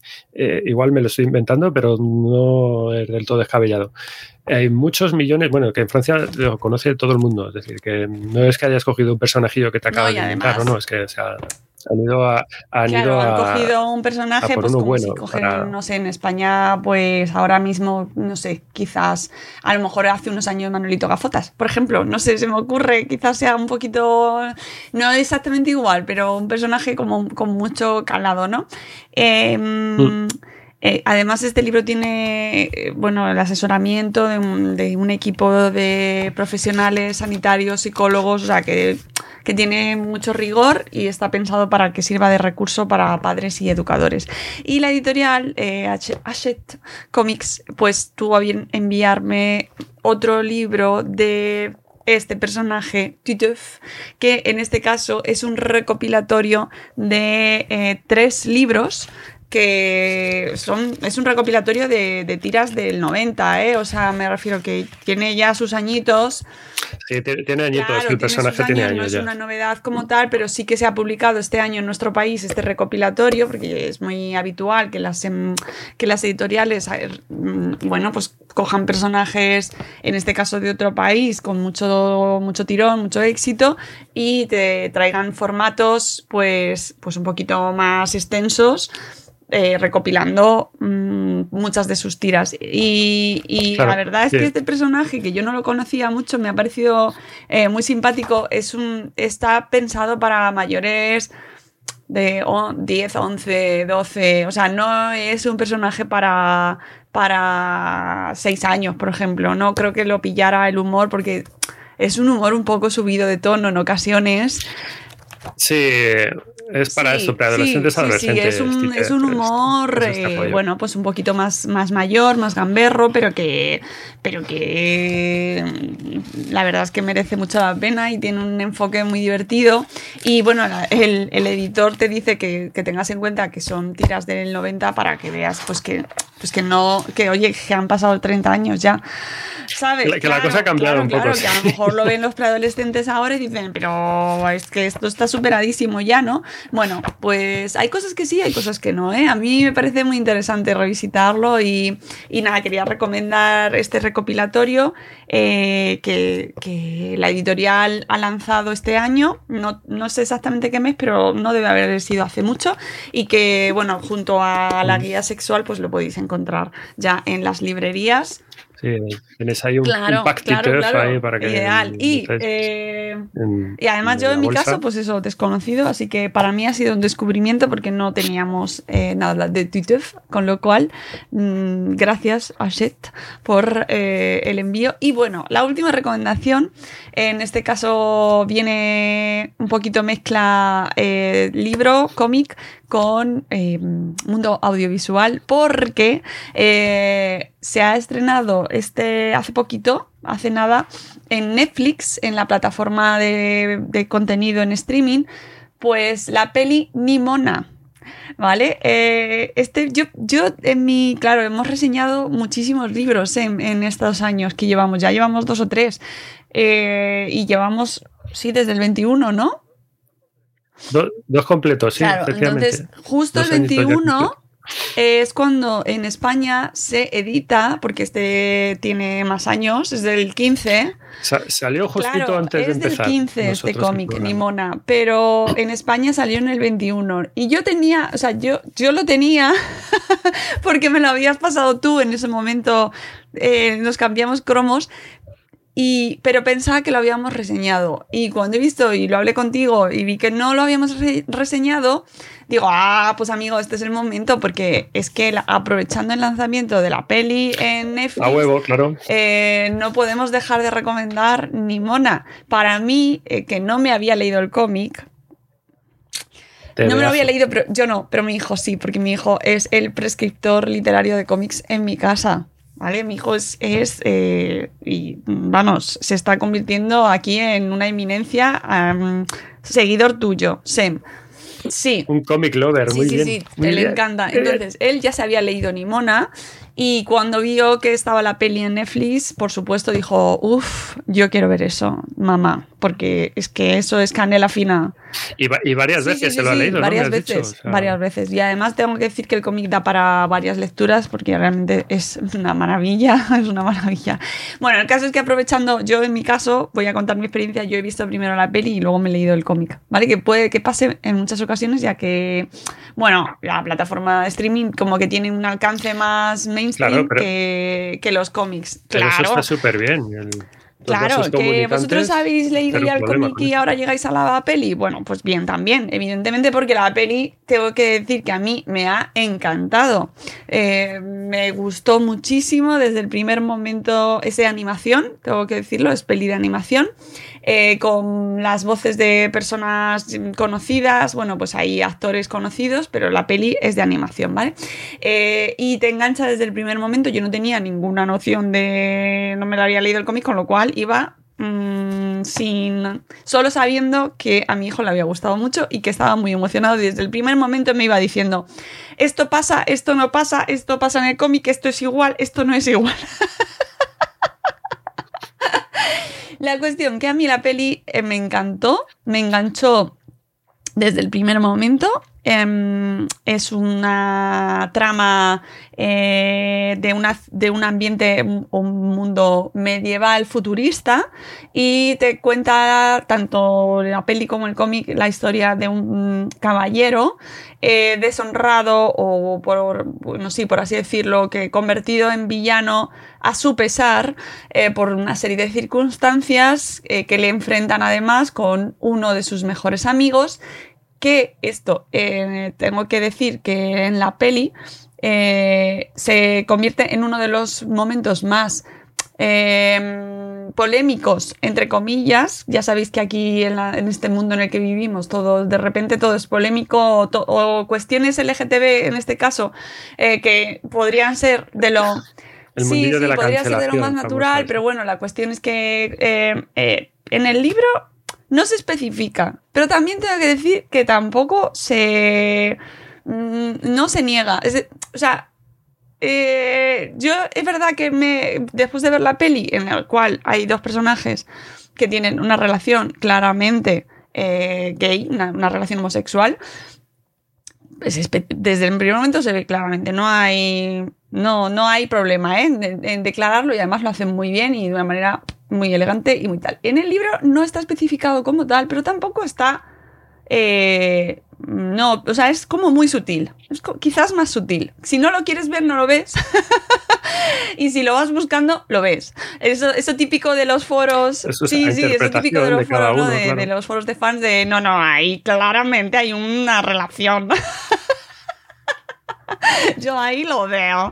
Ahí, ahí lo veo. aquí hay ¿Vale? Pero bueno, la cuestión es que esa relación, eh, que, en el libro no está claramente especificada, pero en la peli sí, se convierte como en la excusa más polémica para cancelar, si lo quieres decir, por los, por los círculos más conservadores en una peli que, por favor, por favor, tenéis que ver. O sea, de verdad, el tema de la relación, pues es una cuestión más, es una cuestión de la trama y que hay veces que la gente dice, bueno, es que esto no aporta. Bueno, pues sí, sí aporta porque realmente da una profundidad a la relación de, del protagonista con, la, con el otro personaje que están enfrentados y que se quieren y están enfrentados por las circunstancias que les rodean, por lo que ha pasado y, que a mí me parece que no, o sea, que le da, que está muy bien y que si hubiera sido una mujer en el otro caso, pues nadie hubiera, se hubiera quejado. O sea, si la protagonista, si el protagonista fuera una mujer, no, nadie hubiera dicho nada, porque no, no, no molesta, es muy natural, eh, eh, con lo cual, por favor, que nadie se ofenda, es que no hay motivo para ofenderse, está súper bien traído, no molesta, ni sobra, ni, ni resta, ni nada. Y bueno, la peli eh, tiene muchísimo sentido del humor, como el libro, tiene quizás un poco más en la peli, que tiene más en una vis cómica quizás más, más potente en la peli y, pero también está en el libro. Mm, es para público de 12, a partir de 12 años, 11. Tienes más juego en la peli para. Mm, claro, claro. Sí, sí, sí, sí.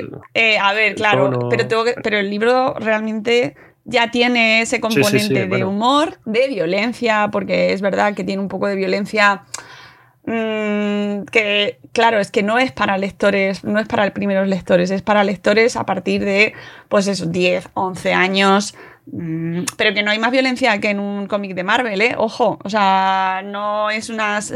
Es que, que eh, uno de los personajes, la maravillosa Nimona, pues es una, es una metamorfa, es una niña que se transforma en, animales, que tiene un... un eh, un aviso muy de, que ella quiere ser villana porque, bueno, pues tiene una historia que tenéis que descubrir y que, eh, bueno, que le mola, le mola, hacer cosas eh, transgresoras y malas.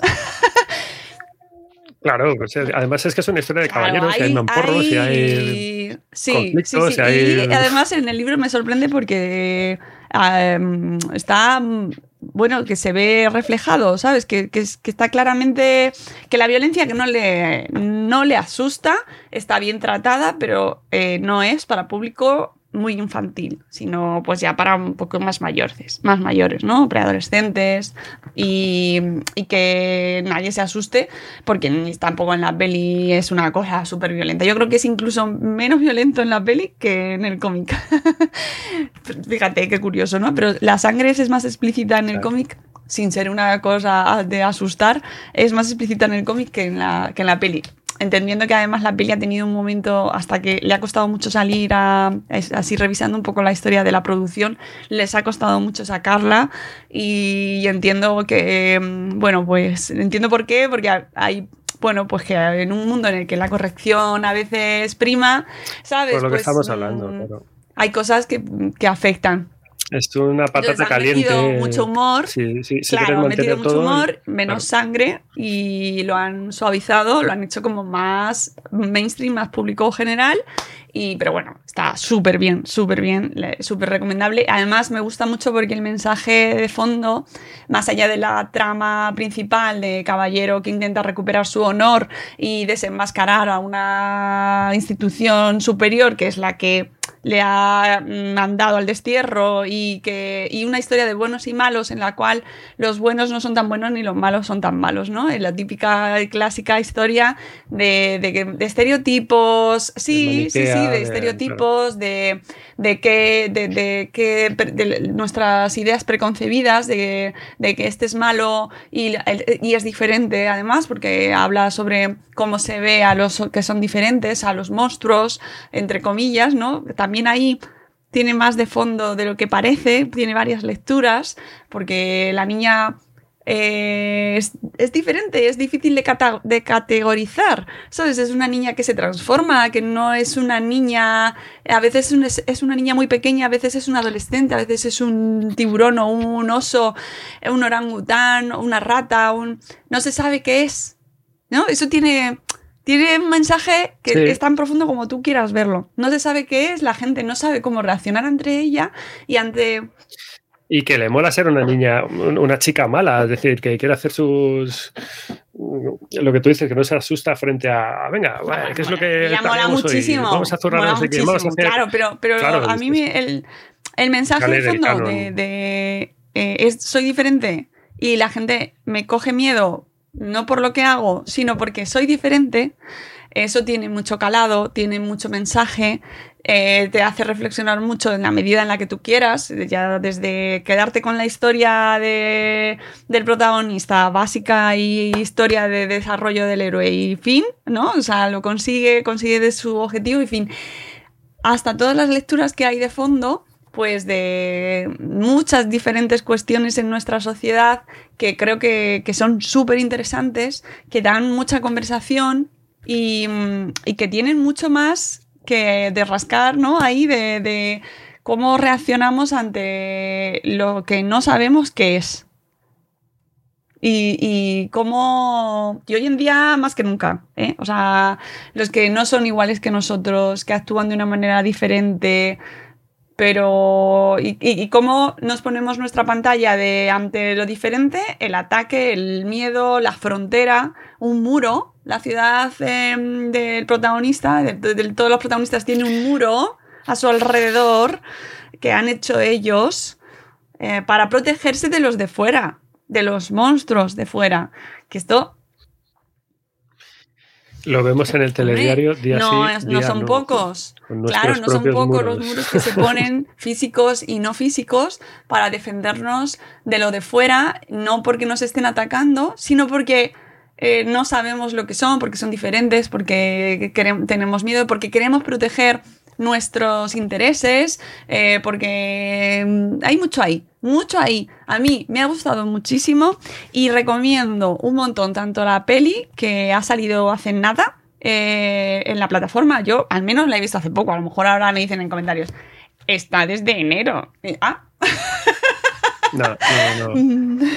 Acaba Vale. de salir. Ah, es- vale, vale. Porque a, yo, a mí me ha parecido verla hace poco, pero, pero de verdad que merece la pena verla con los peques. Es súper entretenida. eh, de verdad, muy recomendable para estos días de verano y para toda la familia, además, ¿eh? O sea, para toda la familia, porque el humor de la muchacha es súper gracioso. Luego va metiendo al prota eh, ahí en su rollo gamberrete y, y muy derribando derribando estereotipos, mola un montón, muy actual y por supuesto decir que la, que la editorial que lo saca es Astiberri, que su autora es Noel Stevenson, que es autora de eh, una serie que sí que has reseñado tú aquí, que es Leñadoras, ¿vale?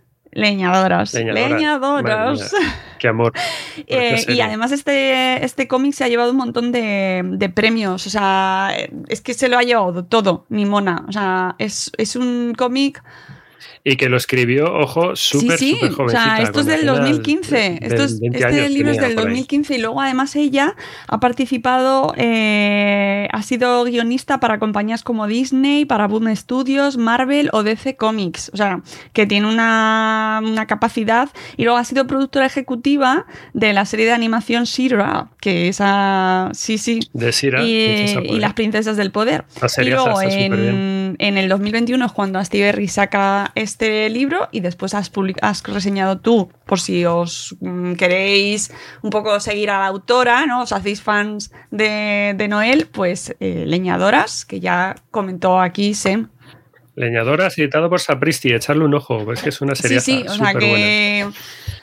Súper recomendación que dejamos para el final, la absoluta, más todas las que ha traído Sem, pero ya sabéis que yo cuando puedo meto, tengo que meter ahí mi cuñita porque ya que lo hemos visto y nos ha entusiasmado, Ah, es el momento nos ha perfecto entusiasmado. Ese típico título que vas comentando luego recomendando a la gente en la piscina o cuando ves a alguien que tiene críos y, y al final buscas, con, buscas contenidos eh, Claro. bueno, pues que sean un poco aptos para todos, que tú te lo pases bien como padre-madre, porque Sí, no sí. quieres estar ahí como, "Mm, por favor, no quiero ver esto, pero tengo que estar con ellos. Es que es la pre- pregunta típica de, de- de reunión. ¿Tenéis Netflix? Buah, hemos visto Claro, la peli, tenéis que verla. Y Claro, además claro, claro. Entonces, y eh, mm, súper recomendación.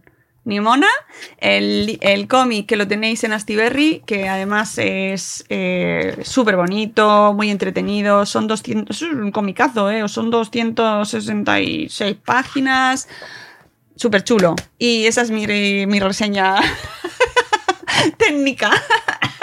La recomendación final, Y la, maravillosa. y la peli, No podíamos y la cerrar peli en mejor. Netflix, que es una hora y media, una cosa así. Eh, no la dejéis de ver y luego nos contáis si la habéis visto o, o- o más recomendaciones que nos deis, pues ya sabéis, nos lo podéis poner siempre en comentarios.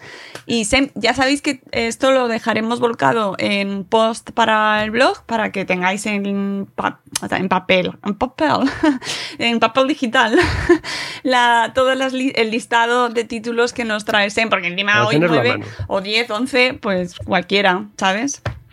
Claro, o sea, os hemos venido con la traca final, tra- Claro, la traca sí. verano. Sí, porque hasta septiembre ya no. eh, claro, playa, en agosto no, ven- no venimos. Hamaca, Vale. sofá. Así que, bueno, pues Sem, con esto nos dejamos, vamos. nos vamos de y, oye, mm, que muchas gracias. eh, lee mucho ahora en vacaciones. Mete todo lo que tengas ahí en la maleta para A leer. ver. Es la, es la idea, vaciar un poco la pila de pendientes de la Ese, ese de propósito que no se cumple nunca. No hace más que Ya crecer y crecer. Nada, imposible. Pero bueno, algo se hará, algo se hará. Bueno, cuando haga columna. Haznos foto arriba. de lo que tienes que leer y Sí. la pones en redes. y Tela, nosotros nos tela. vamos, de, eh, volveremos con un nuevo y yo con estos cómics en septiembre. Eh, de Buenos días Madresfera tenemos algún capítulo más todavía, así que no os vayáis. Seguimos aquí con vosotros por ahora. Y, y nada, que pases unas felicísimas vacaciones, Sem. Igualmente, igualmente. Que lo leas bien, que lo disfrutéis y también a todos, todas las que estéis ahí al otro lado, escuchando o viendo por YouTube o donde, donde sea. andéis, por las ondas.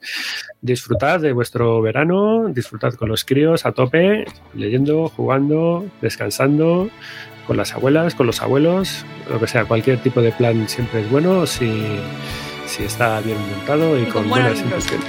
Eh, para eso siempre estamos aquí. Buenos libros, Os traemos buenos todo lo que necesitáis. Nos vamos. Eh, adiós, Em. Adiós a todos. Adiós. ¡Chao!